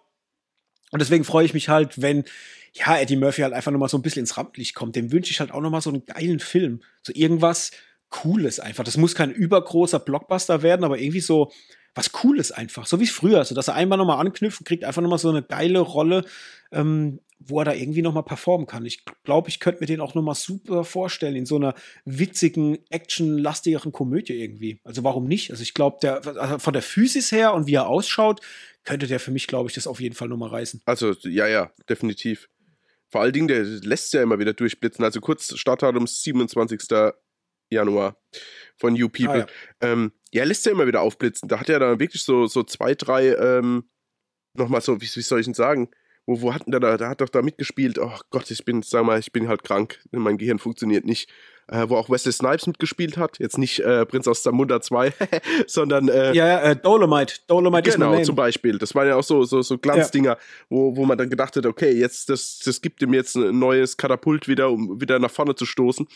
Aber ja, hat es dann ja auch wieder nicht. Also von daher, ich hoffe halt jetzt, dass er vielleicht mit Beverly Hills Cop 4 nochmal anknüpfen kann und dadurch wieder ein breiteren Publikum bekannt wird und dadurch vielleicht auch wieder die Chance hat. Ich meine, der ist jetzt 61, der hat echt noch 10, 15 gute Jahre vor sich, sage ich jetzt mal. Ja. Wenn er sich so hält. Ja, vor allem. Also ich meine jetzt nicht am Leben, sondern schauspielerisch meine ja. ich jetzt. Oh Gott, wie das klingt so. Da hat er noch 10 Jahre zu leben, das soll jetzt mal noch was machen. So war das nicht gemeint. Ey, halt, zumal er halt wirklich aussieht wie 40. Ja. Das ist verrückt. Es ist äh, krasser Dude auf jeden Fall. Yo, ähm, von meiner Seite wär's das mit den Golden Globes. Also ja, ja, wir haben ja so das ja. ne, also so der Rest hat mich jetzt nicht so gejuckt. Ähm, dann wollen wir noch mal kurz über die Critics Choice Awards sprechen. Mhm. Ist ja auch ein wichtiger Preis, der auch schon so ein bisschen die, ja, so ein bisschen vorgibt, was bei den Oscars dann passieren könnte, gerade wenn man sich die Golden Globes und die Critics Choice Awards anguckt. Ähm, es ist ja immer so ein bisschen so ein Gradmesser, wie vielleicht dann auch die Oscars äh, oder die Nominierung bei den Oscars dann rausgehen. Mhm. Ähm, da habe ich gar nicht so extrem viel. Äh, da war der ähm, Gewinner für zum Beispiel die beste Kurzserie, hat The Dropout gekriegt. Habe ich leider nicht gesehen. Das war ja hier mit Amanda Seyfried, glaube genau. ich. Ähm, da waren noch etliche andere Sachen nominiert, unter anderem auch Pam und Tommy, die ja für mich die beste Serie aus dem letzten Jahr war. Ähm, fand ich schade, dass da Pam und Tommy nicht so wirklich was gekriegt hat, weil die auch bei den Golden Globes nicht so viel Erwähnung, also wurden zwar zum Teil nominiert, aber haben da nicht wirklich was gekriegt. Ja. War ein bisschen schade. Dann, was haben wir noch? Best Movie for Television hat Weird Al Yankovic gekriegt, also die Weird Al Yankovic Story. Boah, den hätte ich ja so gern gesehen, ey. Den würde ich so gern sehen, ehrlich. Aber da kommst du ja, glaube ich, noch nicht ran, gell? Da lief doch auf Hulu oder so irgendwas mhm. oder weiß gar nicht. Er hatte The Roku Channel. Ah, stimmt, The Roku zu, Channel. Zu, ja. zu, was das, äh, zu was das gehört. Da waren äh, nebenher noch nominiert Fresh, äh, den wir ja auch geguckt mhm. haben, hier mit ähm, Sebastian Stan. Sebastian Stan. Bray, hier, ja. ähm, Predator. Ähm, da hätte ich auch gedacht, Fresh hätte eigentlich auch cool funktionieren können. So als, als ja. Film für, fürs TV. Also neben jetzt, gut, ich meine, ich könnte mir vorstellen, gerade Weird Al Yankovic ist ja, äh, wobei er, ich glaube, er heißt sogar Jankovic Ich habe letztens ein Interview gesehen mit ihm, wo er sich, glaube ich, äh, selber als Jankovic. Ja, bei, Ja, bei, nackte, Ja, ja. bei nackte Kanone sagen so weird old Jankovic. Dann sagen wir das auch so. Äh, ja, bitte, das kann nur stimmen. Ich glaube halt, dass der in den USA einen sehr großen Stellenwert genießt. Das ist ja ein Superstar. Ja, brutal, was für eine Plattform. Ja, genau. Deswegen, da, da, das kommt auch alles daher, sind wir ehrlich. Also die, die ganzen Dinger. Aber ich kann es auch verstehen. Und ich habe da Bock drauf, weil Daniel Radcliffe, glaube ich, auch Bock drauf hatte und hat da wirklich alles gegeben für die Rolle. Und ähm, das will ich einfach gerne mal erleben. Dann haben wir Best Actor for äh, hier Movie for Television oder Limited Series. Daniel Radcliffe, Weird Al Yankovic. Ja, habe ich ja, hab ich ja gesagt. Also nicht, dass er es gewonnen hat, sondern dass er halt völlig abgeht, ja. Ja, ja, da haben wir es schon wieder. Da war äh, zum Beispiel jetzt auch Sebastian Stan für Pam und Ja. Tommy noch nominiert oder äh, Andrew Garfield Under the Banner of Heaven. Den habe ich auch noch nicht gesehen. Da wurde ja auch gesagt, der wäre so extrem krass. Ähm, den will ich unbedingt auch noch gucken. Da habe ich irgendwie auch noch Bock drauf. Äh, was gab's noch? Ja, Best Actress äh, für Limited Series oder äh, Movie für Television war Amanda Seyfried für Dropout. Wie gesagt, Dropout aber eine Serie, kein Ja. Film. Da gab es noch Lily James mit Pam und Tommy, Amber Midhunter für Prey, Julia Roberts, Gas Gaslit, sagt mir gar nichts. Heißt es Gaslight, wenn kein E hinten dran ist? Äh, Sagen wir mal Gaslight. Michelle Pfeiffer, The First Lady und Julia Garner, Inventing Anna. Den habe ich, auch- hab ich auch noch nicht geguckt. Inventing Anna. Das war doch die Serie mit dieser Hochstaplerin, ne? Meine ich. ja, ja, genau. Ja. Hast du da mal hingeguckt? Äh, nee, ich glaube, ich glaub, meine Freundin hat es geschaut, aber ich, ich, ich jetzt nicht tatsächlich. Ist aber auch nicht so okay. Schwindelkram auf wahren Begebenheiten. Das ist jetzt nicht unbedingt mein Ding. Da schaue ich meine Doku Ja. über 30 Minuten. Ich glaube, da ist alles erzählt. Da brauche ich keine Miniserie, so, die dann auch noch das quasi, wie soll ich denn sagen, ähm, so richtig als Serie aufarbeitet. Das ist mir dann zu viel. Das ist mir Ja. nicht wichtig genug. Ja, Dann kurz äh, hier Limited-Serie hat Best Supporting Actor Paul Walter Hauser. Mhm. Hat auch wie ähnlich wie bei den Golden Globes gewonnen für Blackbird. Sehr, sehr cool. Da war neben ihm noch Ray Liotta, auch für Blackbird nominiert. Ja, gut, okay. Shia Wickham für Gaslight, Matthew Goody für The Offer, Domhnall Gleeson, The Patient und Mary Bartlett für Welcome to Chippendales. Da habe ich auch letztens das äh, Plakat gesehen, dachte mir, oh Gott, Ach ja, das wird mir dauernd vorgeschlagen. Wo ist das? Bei Disney Plus auch, gell? ich ja, glaube ja, bei ja. Disney Plus. Ja. ähm, so, was haben wir noch? Was haben wir noch? Was Ja, wir dann nenn noch? doch jetzt mal kurz deine, deine zwei Dinger, oder? Oder hattest du es schon hier? Best Drama Series und äh, Best Actor in Drama Series. Ja, der gute alte Better Call Saul hat gewonnen. Best Drama Series. Äh, Gott sei Dank, ja. Das hat mich sehr gefreut, weil daneben war halt auch so richtige Hochkaräter halt wie, wie Endor zum Beispiel nominiert Ja, oder gut. The Crown, Euphoria, äh, House of the Dragon, Severance, Yellowstone äh, und so weiter und so fort.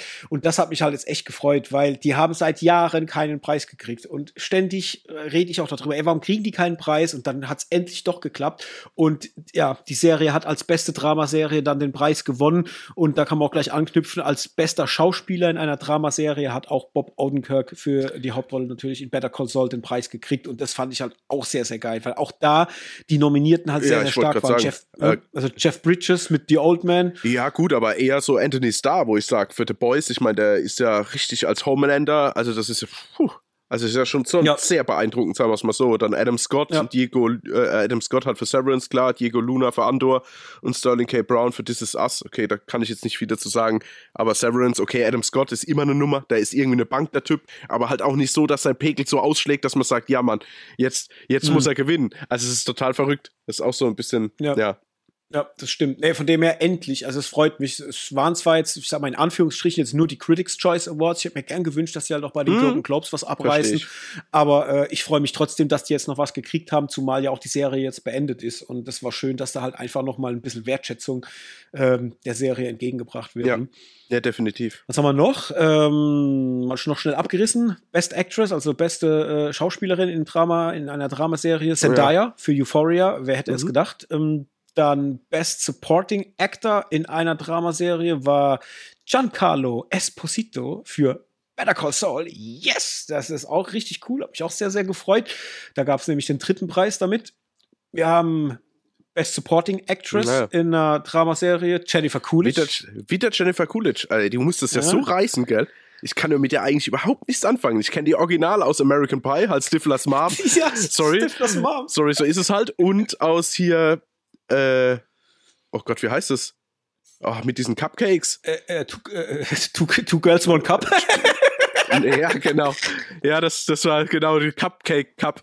Ähm, Two Broke Girls. Two Broke Girls, genau. Und da spielt sie ja, da, ach, das ist ja furchtbar, Theorie. Also da bin ich ja echt fast fast bisschen angeekelt von der Rolle, aber bei White Lotus Ja. muss sie scheinbar performen as fuck. Also muss ich Ja, ich, muss- ich muss da mal reingucken. Ich habe das ist ja schon seit Tagen auf dem Zettel, dass ich da mal reingucke und äh, ja, ich mu- muss es mal machen, auch wenn es nur ein, zwei Folgen ist, aber ich brauche da, ich brauche da zumindest mal eine ein ja genau ein Gefühl für. Ja, ne? Das- richtig. Das beschreibt es ganz Ja. gut, ja. Dann was haben wir noch beste Comedy-Serie, Abbott Elementary, keine Ahnung, Null Ahnung. Ja. äh, habe ich nicht gesehen. Ähm, dann haben wir Best Actor in der Comedy-Serie, Jeremy Allen White, The Bear. ich immer sage Comedy-Serie, gell? Aber ich weiß, das sind die Kategorien.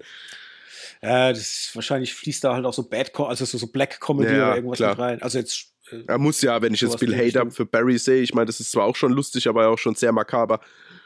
Hm.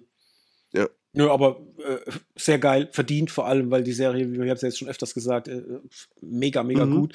Best Actress in einer Comedy-Serie, Gene Smart für Hacks. Keine Ahnung, habe ich Das nicht lustig, gesehen. wie oft wir es sagen müssen, keine Ahnung. Und ich würde echt sagen, wir schauen viel, gell? Es ist echt Mhm. deprimierend. Aber auch hier Kelly Kurko für The Flight Attendant, gell? Ja. ja, ich denke, das ist halt, ich glaube, viele der Serien sind halt auch so typische TV-Serien, die halt in, bei den amerikanischen TV-Sendern halt laufen. Und das ist, ähm, wenn es jetzt nicht eine große Serie ist, die speziell jetzt zum Beispiel für Netflix oder für einen der Streamer produziert Ja. wird, da bin ich ein bisschen verhalten, mir das alles reinzuziehen, weil so gerade so TV-Produktionen, die sind bei mir eher so ein bisschen stiefmütterlich Mhm. behandelt. Die gucke ich nicht so oft und so gern. Das ist eher, wenn es dann halt mal wirklich raussticht, dann gucke ich's. Aber wenn es so typische TV-Produktionen sind, dann ja eher ja, eher schwierig bei mir.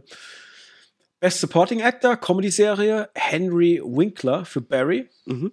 Hab ich nicht gesehen. Schon wieder Ja, nicht. ich habe äh, hab ich mal reingeschaut. Also, In ja, Barry? ja, das ist, ist oh, Okay. sehr, sehr interessantes Ding.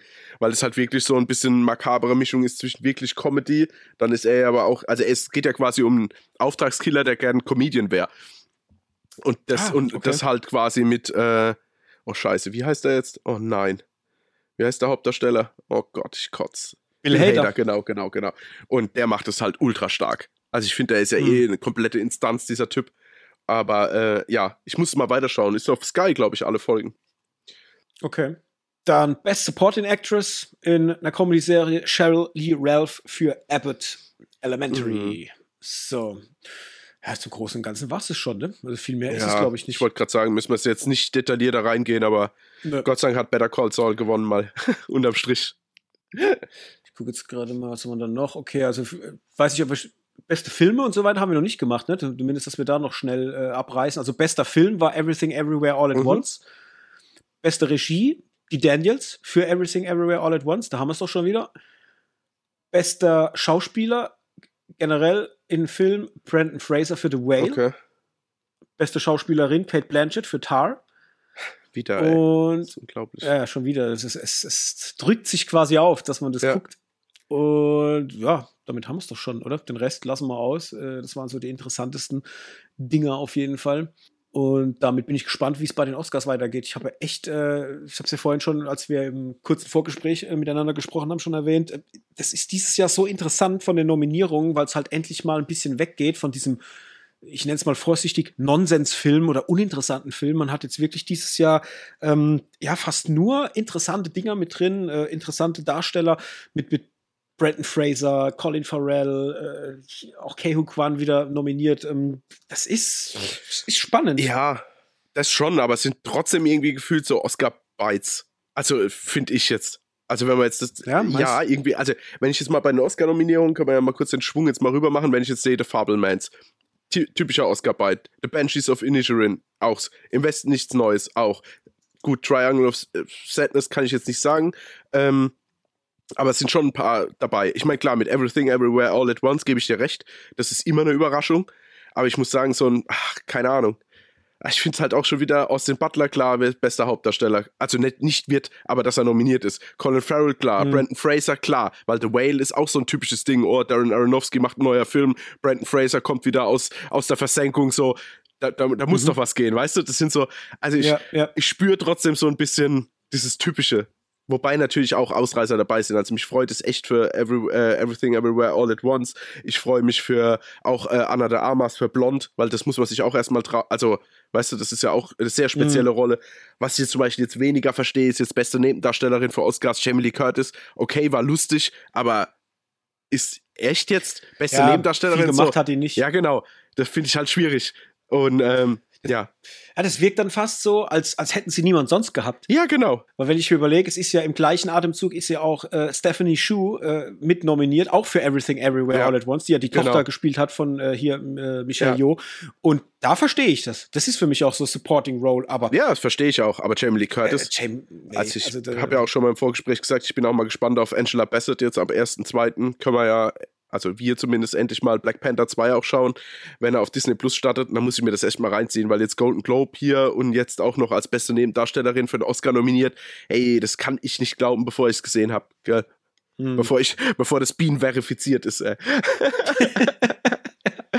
ja, was ich krass finde, ist, dass im Westen nichts Neues halt auch etliche Nominierungen hat. Ja, auch doppelte halt. Einmal als bester Film ist er nominiert dann als äh, fremdsprachiger Film oder als äh, oder hier ist Cinematografie, ja. also Kamera und so weiter. Hat er ja, und adaptiertes Drehbuch auch, also da ist wirklich ein paar ja. Mal mit drin. Es ist wirklich, würde mich wundern, wenn der, äh, wenn der nichts kriegt. Also ich gehe schwer davon aus, dass der irgendwas von den Preisen abräumt. Also ja, aber ich denke halt dann bester Internationale. Also ich glaube nicht, dass er bester Film macht, weil ich, da bin mhm. ich echt bei The Banshees of Inisherin, bin ich ehrlich. Ja. Oder es gibt halt so ein Pick. Also ich meine, Everything Everywhere All at Once, gell, das wäre so der Hammer, wenn der bester Film Oscar gewinnen würde. Aber ich glaube, das. Ich würde auch, ich würde durchdrehen. ja, ich, ich, ich, muss sagen, ich bin da so noch so ein bisschen distanziert. Also ich meine, ich mich würde es freuen für alles, weil ich finde das extrem, alles was um den Film rum ist, extrem liebevoll, wie die Charaktere, also die Schauspieler miteinander umgehen, wie sie sich alles Beste wünschen und irgendwie jeder froh ist, irgendwie teilgenommen zu haben an dieser Filmproduktion. Von daher fände ich es schön, wenn es noch wirklich einen coolen Abschluss dazu gibt. So als, als, als, als Schauender muss ich sagen, hat mich der Film jetzt halt nicht komplett vom Hocker mhm. gerissen. Also da weiß ich jetzt nicht, was da jetzt Oscar-Contender würdig ist, außer dass es wirklich mal was Ausgefallenes ist. Ja, aber ja. Du, ich will mich da gar nicht so arg versteifen. Jeder, der mich kennt, weiß eh, ich bin nicht der größte Fan von den Oscars und ob jetzt ein Film einen Oscar gewinnt oder nicht. Natürlich ist es ein Prestige-Objekt oder Produkt, das dann zu haben und man kann es dann auch schön auf die Verpackung äh, drucken, um vielleicht äh, die Verkäufe ein bisschen anzukurbeln.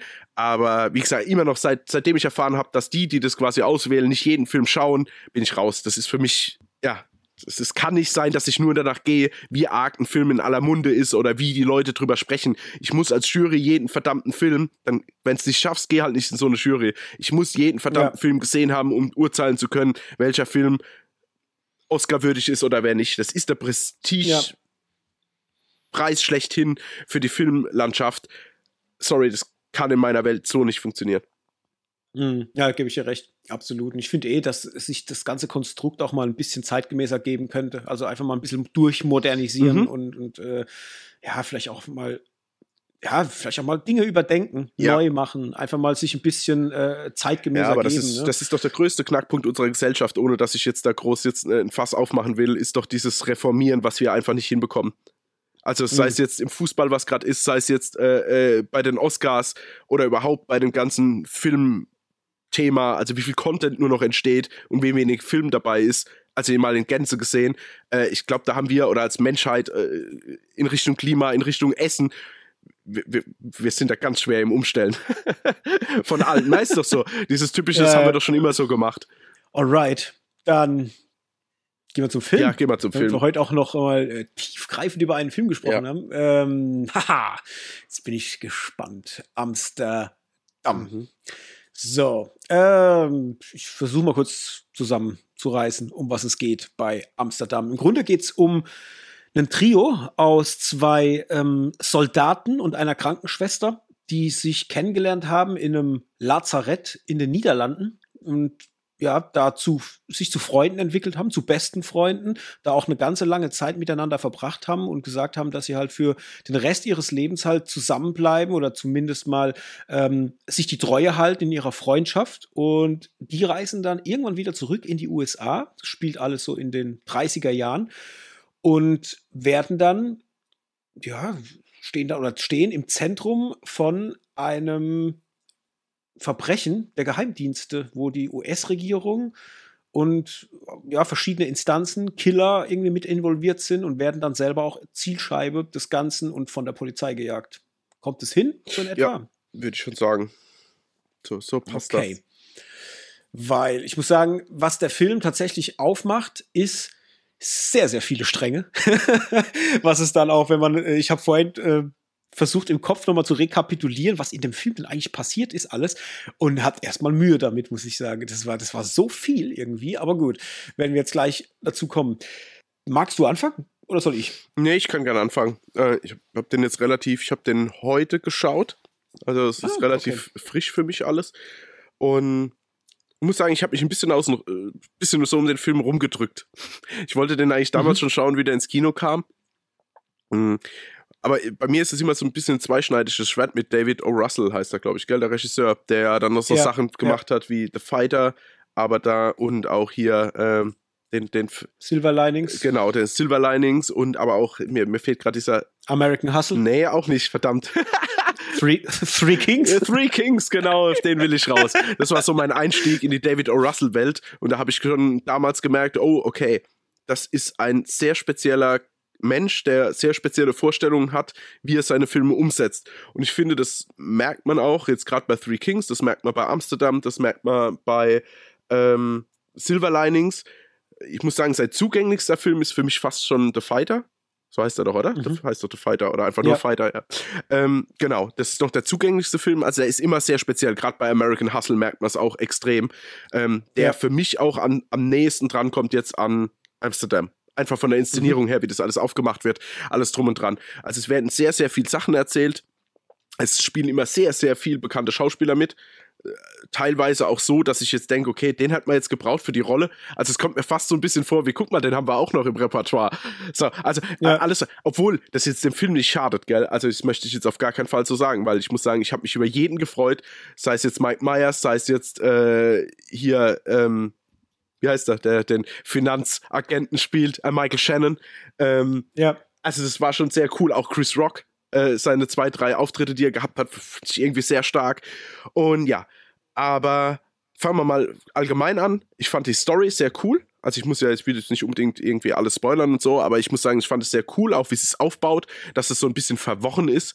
Ähm, hat mir sehr gut gefallen. Ich mochte eigentlich alle Darsteller ich mochte das Bild, also was ist das Bild, die ganze Aufmachung von dem Film. Also ich muss sagen, das mhm. sieht sehr, sehr wertig aus, sehr, sehr geil und ich fühle mich direkt auch in die Zeit versetzt und denke mir immer, Gott, wie kann man, wie kann man das wirklich so auf die Beine stellen, dass das so authentisch alles rüberkommt? Sei es jetzt New York, mhm. sei es jetzt aber Amsterdam, die ganzen Kostüme, die, wie miteinander gesprochen wird, auf was für Sachen auch noch geachtet wird. Also, dass zum Beispiel ähm, ein schwarzer Anwalt jetzt einen weißen alten Mann in der Kiste hat, ohne Deckel und das und jetzt noch eine Autopsie, das geht doch alles gar nicht so. Also diese, diese Konventionen, die es halt damals irgendwie gab, die mittlerweile natürlich komplett aufgebrochen sind, aber das ist einfach, man fühlt sich schön in diese Zeit zurückversetzt und auch authentisch zurückversetzt. Und das hat mir sehr, sehr gut gefallen. Deswegen war ich auch äh, eigentlich sofort drin im Film. Ähm, wie gesagt, Schauspieler funktionieren alle. Also ich muss sagen, ich finde es jedes Mal eine, ein Wahnsinn, wie gut einfach Margot Robbie funktioniert. Also in ja. wie viel, verdammt nochmal, in wie viel Filmen die mittlerweile mitspielt. Ich ist ja jetzt auch direkt wieder mit Babylon am Start, ja. Äh, und also diese Frau ist einfach nur, und die ist jetzt auch, wie alt ist denn die? 30, 31 gefühlt, die äh, lasse 33 sein, maximal. Und die hat schon so eine Cinema, also so, so eine Filmografie hinter sich, das ist echt arg, wie wandlungsfähig und trotzdem stark sie immer rüberkommt. Also die ist immer, sorry, schmeiße mit rein und die hebt den Film. Ähm, mhm. Wie auch bei Christian Bale, mit wem ich nicht so ganz warm werde, ist einfach hier, äh, wie heißt der? David, David Washington? Ne. John, John David, David Washington, Washington, genau.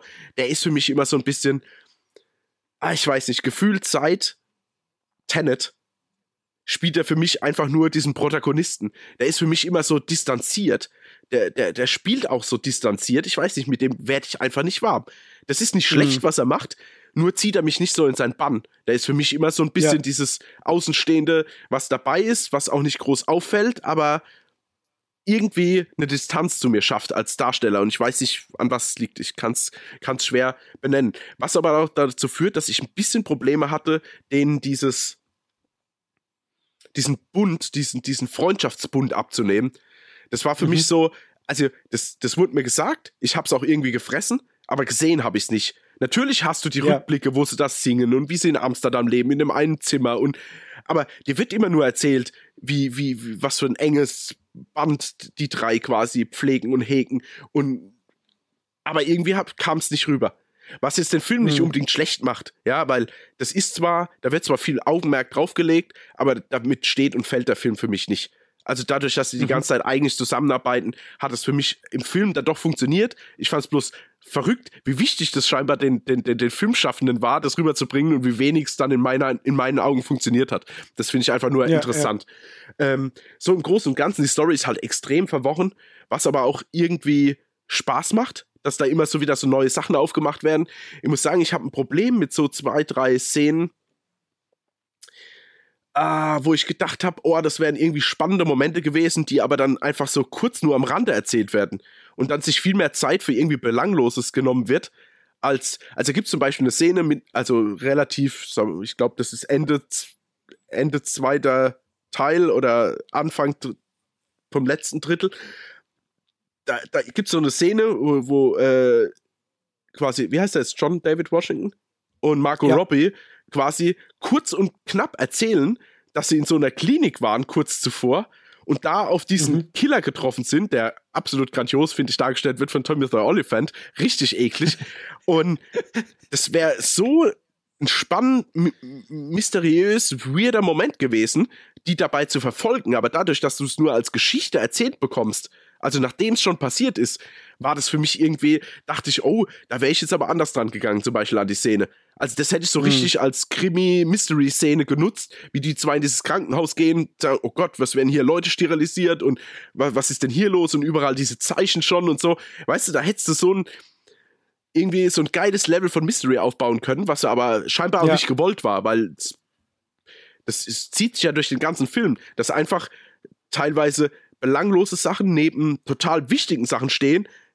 Beide werden aber in der gleichen Art inszeniert. Und damit ja. muss der erstmal als Zuschauer klarkommen. Ja, stimmt. Es ist so, so, ein, so ein Querschnitt, den muss man fassen können. Beziehungsweise man muss ihn fassen wollen. Ja, ja genau, weil es gibt keine Höhen und Tiefen, aber trotzdem wird manchmal belangloses und manchmal total Wichtiges erzählt, aber so, ohne ja. dass es irgendwie Ausschläge gibt nach oben und unten. Das ist sehr interessant. Mhm.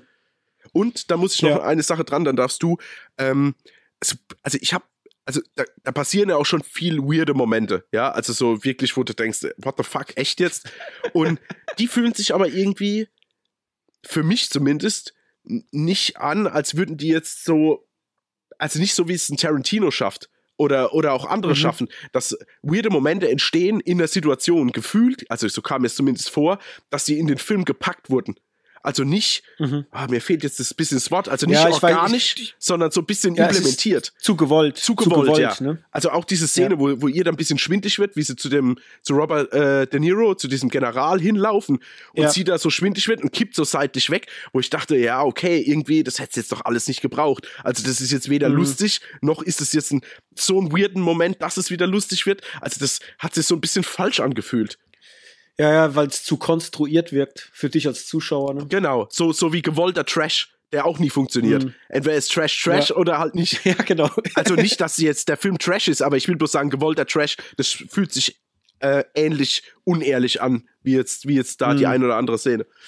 Ja, ja. Ja, ja also äh, bei mir, ich muss sagen, ich mag viele der ähm, Filme von David O. Russell, ich bin ja wirklich, äh, Silver Linings ist ja, ja. bei mir einer meiner Top. Herzensfilme ja. all time. Ich liebe den über alles.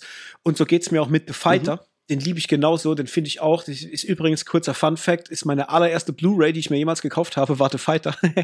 ähm, ich liebe den auch wirklich ganz, ganz stark. Und bei American Hustle zum Beispiel ist es so, das ist einer der Filme, die finde ich okay, aber die gucke ich gar nicht so arg gern, mhm. weil ich die schon so ein bisschen komisch Ja, genau. Find.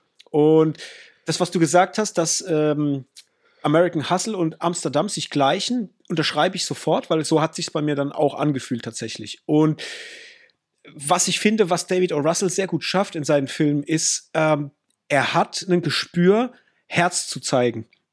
Weil in allen seinen Filmen ist immer Liebe irgendwo ein, ein gewisser Ankerpunkt, der immer irgendwo die Dinge zusammenhält oder äh, in irgendeiner Form ähm, ja einfach einfach Thema sind. Ja. Ne? Und das mag ich unheimlich gern und so habe ich das auch bei Amsterdam gefühlt. Ich muss sagen, ich fand ähnlich wie du optisch das ganz ganz großartig. Also ich war drin mhm. in der mhm. Welt, das war für mich alles da, so, das war nichts, was ich irgendwie nicht nicht äh, gekauft hätte und fand auch darstellerisch das eigentlich von allen Seiten absolut passabel, zum Teil auch wirklich großartig. Also Christian Bale, ja, unfassbar super. gut. Also ich fand, der hat diese Rolle wieder gelebt. Ja. Also es, es, ist, es ist so krass. Ja. Ähm, der Schwächste für mich ist auch John David Washington. Also da muss ich auch sagen, da fehlt es ihm halt einfach an, an ja, wahrscheinlich an Talent ein bisschen. Also der, der, der ja, aber auch irgendwie Charakter. Also der hat nicht mhm. so eine, ja, also da hat, dem fehlt, ja, irgendwie fehlt es dem an Charakter. Und vielleicht auch natürlich ein bisschen an schauspielerischem, ich kann es immer schwer benennen. Er ist immer mhm. weit weg. Ja, ja. Margot Robbie, äh, über jeden Zweifel erhaben. Also unfassbar ja. gut.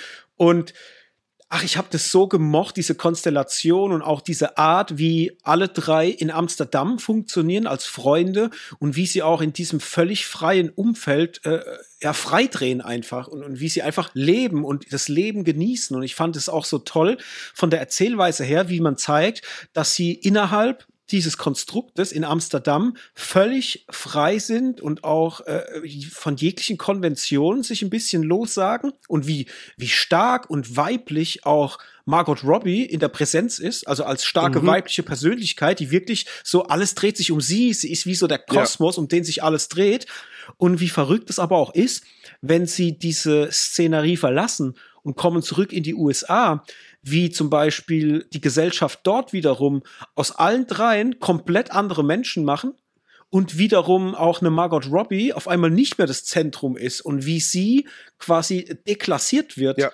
durch nur den, den Wechsel von einem anderen ja. Land. Und das fand ich so von der Metapher her sehr, sehr stark. Also auch wie sie dann in den USA lebt ne, und wie mhm. mit ihr umgegangen wird. Ähm, das fand ich irgendwie ganz, ganz stark. Und ähm, hab auch dann diesen ganzen Krimi-Part sehr gemocht. Wenn ich auch sagen muss, dass mir das alles ein bisschen too much war. Also es war, es, der Film macht halt sehr, sehr viele Stränge auf, so dass es dir als Zuschauer echt ein bisschen Mühe bereitet, mit dem Kopf überall dabei zu bleiben und zu verstehen, mit wem hat er jetzt geredet und wie steht der in Kombination zu dem und, und warum sind da jetzt zwei vom Geheimdienst und was haben die und warum machen die ein Glas? ja, genau. Also so Sachen, da finde ich, da hat man sich ein bisschen verzettelt. Man hat zu viel gewollt und zu viel in den mhm. Film äh, gepackt, einfach was es dir als Zuschauer unter Umständen dann schon äh, ein bisschen schwierig macht, äh, ja zu folgen einfach. Ähm, aber ich kann das alles auch verzeihen. Ähm, Einfach aufgrund dessen, dass ich alle Charaktere mag in dem Film. Mhm. Auch die Bösen. Ja. Also da, ich mag alle. Die sind alle so geschrieben, dass ich die alle ja. mag. Und was sehr krass war, der Film hat 100% meinen Humornerv getroffen. Also ich finde, alles, was da drin witzig ist, war für mich so, so gut. Äh, wie oft Christian Bale einfach sein Glasauge verliert. Ich hab, ich, ich muss jedes Mal loslachen, wenn er eine abkriegt, fällt auf die Straße und dann fällt ihm das Glasauge raus. Ich dachte mir so, Alter, das ist ja, ich find's aber eh so schön, wie, wie, wie oft das ja, sich auch eine fängt, ja. gell? Also es ist so super. Diese, diese eine Szene, wenn er quasi kommt und so und dann Margot Robbie sagt, äh, du bist ganz schön rot im Gesicht. Hast du eine abbekommen? Nein, ich bin hingefallen. Und dann ist mir doch das passiert. Ah, und dann hat mich noch der und der geschlagen. So, das ist einfach ja, ja. super. Und das habe ich halt so gern gemocht, diese Art von Humor oder auch wenn er, wenn Christian Bale mit Zoe Saldana, die ich übrigens super süß fand. Oh Gott, oh, war die süß. Hey, wie stark. Ja, aber total. Gott sei Dank, ich hätte es also, schon fast vergessen. Gott oh. sei Dank hast du sie erwähnt. Wie stark sie aber auch wieder war. Mhm. Also, das ist also, echt verrückt. Mir fällt jedes Mal wieder auf, wie wunderhübsch dieser Mensch mhm. ist. Also, ey, das ist, oh, ich finde jedes Mal, wenn ich die sehe, äh, ich denke mir, ey, wie hübsch kann man sein? Also krass. Aber das finde ich auch bei Margot Robbie. Also gerade wenn, wenn die mal nicht so stark geschminkt ist und so ein bisschen dezenter, ja. ich finde die einfach so, so natürlich hübsch ja. einfach. Aber gut. Ähm, fand ich sehr stark dann diese Momente, auch wenn dann äh, Andrea Riceborough reinkommt, mhm. die Frau noch von ja. Christian Bale und halt diese, diese Situations Komik, die da zum Teil auch auftritt. Das war halt. Ey, du bist noch nie in meine Praxis gekommen. Warum da jetzt? ja, genau, genau. Ja. So Sachen, ey, da, da bin ich ausgerastet. Und das hat halt für mich gereicht, dass ich sagen kann, okay, diese etwas zu verworrene Story oder auch die Pacing-Probleme, die nicht, also man muss schon sagen, der ist nicht ganz so flott, nee. der Film. Der hat gerade so ab der Mitte, kriegt er so ein bisschen Probleme. Ähm, und gerade weil der Erzählstil ja auch nicht ganz so, ich sag mal, fein ist, ja, und man wirklich gucken muss, dass man der Sache folgen kann, kann der ein bisschen zäh wirken. Da ist auch vor allem die Lauflänge, da geht der, geht der zwei Stunden 15. Ja, so irgendwas, ja. Stunden, ja. ja. Ähm, dem hätte es, glaube ich, gut getan, wenn man vielleicht ein paar Storybeats da einfach rausgeschrieben hätte und hätte den ein bisschen kürzer gemacht einfach. Ne? Das hätte der alles nicht gebraucht. Aber wie gesagt, äh, ich habe das alles gemocht und ich hatte ja große Sorge, dass man Probleme hat, diese ganzen Schauspieler reinzubringen. Weil ich finde, bei so einem riesengroßen Ensemble, ich meine, wir haben Christian Bale, Margot Robbie, John David, äh, John David Washington, Chris Rock, Michael Shannon, Taylor Swift, Mike Myers, Timothy Oliphant, Rami Malek, Zoe Saldana, Robert De Niro. Äh, Anya Taylor-Joy. Da platt äh, Anya Taylor-Joy, da, da, da, da, platzt einem das Hirn ja. eigentlich, ja. Aber ich finde immer dann, wenn sie kommen, die haben gerade genug, dass es funktioniert, aber auch nicht zu viel, dass es too much wird. Also es nimmt sich nicht den Raum weg. Es hat für mich irgendwie in der Konstellation hat's funktioniert. Ich fand auch Anya Taylor Joy in der Rolle als diese ekelhafte Frau äh, von von Rami Malek, die ja auch total gierig war, wie sie dann auf einmal auf Robert De Niro abfährt und ich gedacht habe, ich springe ihn doch gleich an. Also ja, ja. Ja, de de definitiv. Ich muss auch sagen, wenn diese Schauspieler dann kommen, haben die aber auch immer ihre schauspielerischen Momente. Also ein Remy Malek, mhm. genauso wie ein Robert De Niro, genauso wie ein Mike Myers oder ein Michael Shannon. Egal, die quasi die, sagen wir mal, außen rum spielen um dieses Dreiergespann. Immer wenn die auftauchen, dann tauchen die nicht auf quasi um des Auftauchens Willens, sondern einfach nur, die haben dann auch einen starken Moment. Und das finde mhm. ich, das finde ja. ich richtig cool gemacht. Ich muss auch sagen, ich, ich, ich gebe dir recht, es ist total verworren, es ist zu lang, Pacing-Probleme, alles drum und dran. Aber ich habe mich so oft, und ich weiß, ich nenne den Film auch einfach auf auch zu oft. Aber ich habe mich so teilweise an Under the Silver Lake erinnert gefühlt, weil ich einfach, ich hatte zwischenzeitlich das Thema, dass ich wirklich dachte, oh krass, ich bin mal gespannt, ob da überhaupt was dabei rauskommt. Weißt du, wie ich meine? Mhm. Oder ob das einfach ja. zum Schluss drei äh, ähm, einfach äh, Veteranen sind, in, mehr oder weniger, die einfach durch das, was sie alles schon erlebt haben, sich so einfach in so ein äh, in so ein vermeintliche Spionageding rein verleben, dass es das unterm Strich überhaupt nicht gibt. Mhm. Ja. Das wäre auch, also, ja, das wäre das wär ein geiler wär, Kniff gewesen. Genau, deswegen dachte ich, ich weiß, oh, mal gespannt, wo es hingeht, weil mit erstens mal mit David O. Russell, der ja schon prädestiniert wäre, auch so einen Stoff mal umzusetzen. Und dann einfach diese ganze Aufmachung her, weil du hast ja so ein bisschen, bisschen äh, David Robert Mitchell Vibes, du hast so ein bisschen hier aber auch äh, Wes Anderson Vibes. Also wenn die in einem einen mhm. Büro von Remy Malek sitzen und diese zwei Bilder, äh, diese drei Bilder, die ja, so ja. abgehangen sind und wie das aber alles so, so quasi von der Kameraaufnahme alles so äh, glatt gebügelt und trotzdem aber irgendwie verrückt ist. Ähm, ja, also es waren so viele Anleihen, dass ich wirklich dachte, verdammte Axt, mal gespannt, ob der Film überhaupt sowas führt. Oder ob du zum mhm. Schluss einfach rauskommst, so, oh, Hubala war Quatsch, naja, gehen wir nach Amsterdam oder so. Punkt. Ja, ja genau. ja, ich, mir, mir hat das Spaß gemacht. Ich ja, fand es cool. Auch. Äh, ich fand auch, dass diese ganzen politischen Belange, die, die da noch mit eingewoben werden, irgendwie auch Spaß gemacht haben. Das war eigentlich für mich ein unterhaltsamer Film. Und ich verstehe natürlich die ganzen Kritikpunkte, von denen wir jetzt viele auch schon genannt haben. Aber ich finde nicht, dass man den Film deswegen abstrafen muss und muss sagen, dass der scheiße ist. Weil das habe ich oft schon gehört, auch bei anderen Kritikern, dass die den richtig kacke fanden. Ja, und aber das ist doch ich bin da, also ich bin da sehr frei rangegangen, habe den Film sehr frei geguckt und muss sagen, er war zu Ende. Ich war sehr, sehr gut unterhalten und er hat vor allem zum Schluss was gemacht, was für mich ganz großartig war, denn er endet auf einer Note, die dir wieder sagt, dass eigentlich Liebe so das große Thema ist, was wichtig ist im Leben. Und das hat man, finde ich, ganz gut vermittelt bekommen. Und das habe ich sehr gemocht. Jetzt wieder äh, natürlich passend zum, zum Thema von David O. Russell, der das ja immer so ein bisschen in seine mm. Filme mit reinwurschtelt. Und es hat mir so ein schönes Gefühl gegeben, dieser, dieser Schluss, dass ich dann richtig, ja, ich hatte gute Vibrations. Der war zu Ende und ich hatte ein richtig gutes Gefühl. dachte mir, hey, das war jetzt ein spaßiger Film. Und entsprechend habe ich ihn dann auch, ich habe ihm dreieinhalb gegeben von fünf, also, also sieben von zehn. Und ich würde mir den wieder angucken wollen. Also der, der hat mir Bock gemacht. Ich fand den gut. Der hat mich also an dem Tag tatsächlich auf dem richtigen Fuß erwischt. Mhm. Äh, ja, also es geht mir, geht mir total ähnlich wie dir. Und ich muss auch sagen, also so richtig vernichtende Kritiken hatte ich jetzt nicht gelesen, aber also die, das gespalten ist, so das Kritiker-Echo, da, da gebe ich dir auf jeden Fall recht. Ähm, ich muss aber sagen, ich würde den Film gern irgendwie als was Spezielles sehen. Und ich weiß nicht, ist er ja auch. Und ich glaube, für das, was er dann macht und was er alles für Fässer aufmacht und wie er auch mit den Charakteren und alles spielt, ist es schon eine runde Sache. Man muss bloß wissen, ob man darauf Lust hat oder nicht. Also, mhm. ich glaube, das ist viel subjektiver konnte man, glaube ich, noch nie einen Film beurteilen.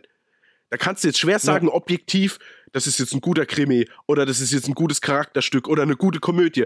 Das ist einfach schwierig. Aber für mich persönlich hat der Film mir total Spaß gemacht. Der hat für mich auch jetzt nicht unbedingt Längen gehabt, sondern es ist einfach so, du schaust Leuten da, dabei zu, wie sie halt Dinge machen. Das interessiert dich oder das interessiert dich nicht. Und, und, ja. und in meinem Fall oder vielleicht äh, in deinem ja auch, hat sich interessiert. Du hast sehr gern zugeschaut, du wurdest abgeholt von den Charakteren, von der Ausstattung, von der Musik, von, von, von allem drum und dran. Und sorry, dann, dann funktioniert er halt mal. Ja, genau. Und das ist, ja, und mir, also wie gesagt, mir hat er auch wirklich äh, besser gefallen, als ich eigentlich dachte. Natürlich gibt es den einen oder anderen Kritikpunkt, aber in sich funktioniert der Film für das, was er sein will, funktioniert er super. Und ich fand die mhm. Mischung halt aus verschiedenen Genres, äh, aber auch die Mischung der verschiedenen Darsteller. Ich fand auch Robert De Niro so stark wie schon lange nicht mehr. Bin ich ehrlich. Mhm. Also ich fand den wirklich ah, herausragend, auch von seiner, wie der einfach auftritt, wie er spricht, wie er dann auch mit dem Typ mit der Geldtasche spricht und, und, und. Äh, sehr cool. Und von daher, äh, ja, also von mir auch, ich habe mir jetzt noch nicht bewertet, aber ich würde mir jetzt auf jeden Fall auch dreieinhalb Sterne gegeben. Aber es ist halt äh, ein totaler Special Interest Film. Also man kann jetzt nicht einfach mal sagen, guck mal, da ist ein neuer Krimi auf Disney Plus, lass doch den mal schauen. Das funktioniert wahrscheinlich nicht. Hm. Ja, dafür hat er zu wenig Krimi und noch zu viel, zu viel anderes mit drin, ne? Ja, ja genau. Und äh, das Einzige, was mich dann tatsächlich, was für mich der, der, der härteste Kritikpunkt an sich ist, fand, fand diese ein oder zwei, drei Gesangseinlagen, die fand ich wirklich, ja, also die haben mich fast so ein bisschen abgestoßen. Also wenn die da auf Französisch singen und später dann nochmal für Robert De Niro und so, das waren dann so, so Punkte, wo ich dachte, oh, das hätte es jetzt nicht gebraucht. Aber das ist jetzt auch nichts, wo ich sage, schaut den Film deswegen nicht. Das ist einfach nur rein persönlich mein Ding. Weil ich fand es so cool, was mhm. für weirde Sachen auch mit diesem Metall, was sie die ganze Zeit sammeln, diese Kunstwerke da draus baut, wie sie das ja, zeigt ja. und so. Wo ich dachte, alter Typ, was geht in de deinem Kopf vor, dir sowas auszudenken und so geil rüberzubringen? Also das ist halt wirklich so weird und, und ab, also weg von, von, von allen normalen Sehgewohnheiten, die man so hat. Äh, ja, also so richtig krasser Genre-Mix. Deswegen hat mir sehr gut gefallen. Ja. Sehr schön.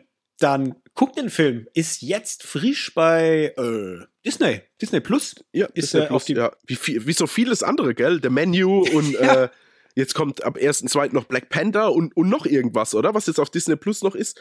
Ah, nee, nee, nee, verwechsel ich, das war das andere bei Netflix hier, The Pale Blue Eyes.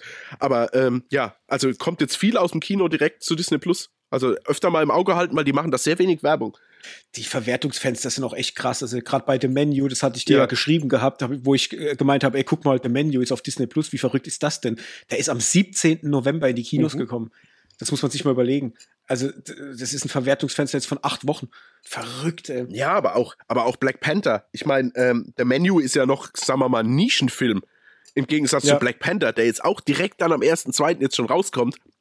Ich meine, mich mhm. freut's, ich habe nicht ins Kino gemusst, aber auf der anderen Seite, oh Gott, was, was passiert da noch in Zukunft? Also ja. starten die parallel irgendwann und man kann sich dann entscheiden, ob man auf der großen Leinwand sehen will oder, weißt du, also, puh, macht mir auch irgendwie schön, irgendwie auch Bauchweh.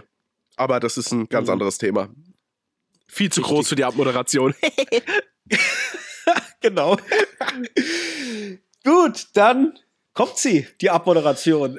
Ihr wisst, was ihr zu tun habt. Geht Amsterdam gucken, wenn euch das jetzt gefallen hat, was wir gesagt haben. Und schreibt uns natürlich auch gerne mal eine Nachricht, wenn ihr ihn geguckt habt und wenn er euch gefallen hat. Und wenn er euch nicht gefallen hat, schreibt uns auch eine Nachricht und sagt warum.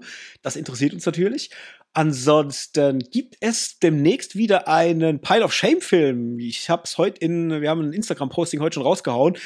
Green Inferno wurde uns ja mhm, zugetragen. Ja. Und äh, ja, ist ja so ein Film, da drücke ich mich ja schon eine Weile davor, weil ich gar keinen Bock auf so Kannibalen und Zermetzelzeug habe. Das ist immer, oh, da schüttelt es mich. Das ist so, hihihi, weiß ich nicht. Äh, muss ich dann immer, da muss ich gezwungen werden. Und jetzt, ja, ist der Grund da, den Film zu gucken. Wir haben ihn schon, deswegen irgendwann in den nächsten Folgen werden wir da auf jeden Fall drüber sprechen. Da schauen wir mal, würde ich sagen, wie uns das gelingt, den zu gucken und, oder ob wir ihn zusammen gucken. Schauen wir mal, wie sich das ergibt. Ja, das kriegen wir schon hin, aber wie sieht es da allgemein aus? Da? Das, das war's dann, oder? Das war der letzte Film, der jetzt kam, oder? Ja, genau, das war der ja. letzte, den wir gekriegt haben. Ja, Leute, da müsst ihr mal noch ein bisschen mehr hier mal auf unsere Wishlist schauen hier. Ich versuche die immer schön zu pflegen und, und, und muss da was rumkommen. Ist ja, wir, wir, wir sacken es ja nicht einfach nur ein. Wir verlosen es ja wieder nach außen hin. Also lasst uns mal auf jeden Fall was zukommen, weil ich finde, es macht mir total Spaß. Auch wenn nicht immer ähm, meine Lieblingsfilme dabei sind, aber das ist, muss ja auch nicht sein. Von daher schaut ja, genau. mal drauf und bestellt mal wieder was. Muss ich auch mal ja. quälen. Äh, kriegt ihr, wenn ihr bei uns auf die Instagram-Seite geht oder auch bei Twitter, da gibt es einen Linktree, da könnt ihr draufklicken und dann findet ihr da die Pile of Shame-Liste. Da kommt ihr wiederum zu einer Amazon-Liste und da könnt ihr euch durch die Filme durchgucken, die bei unserem Pile of Shame äh, ja, ganz weit oben stehen, die wir ähm, ja, vor uns herschieben seit Jahren oder auch einfach nicht gucken wollen aus Gründen. Da dürft ihr dann, wenn ihr möchtet, tätig werden. Schickt uns die zu und dann müssen wir drüber ja. quatschen. So.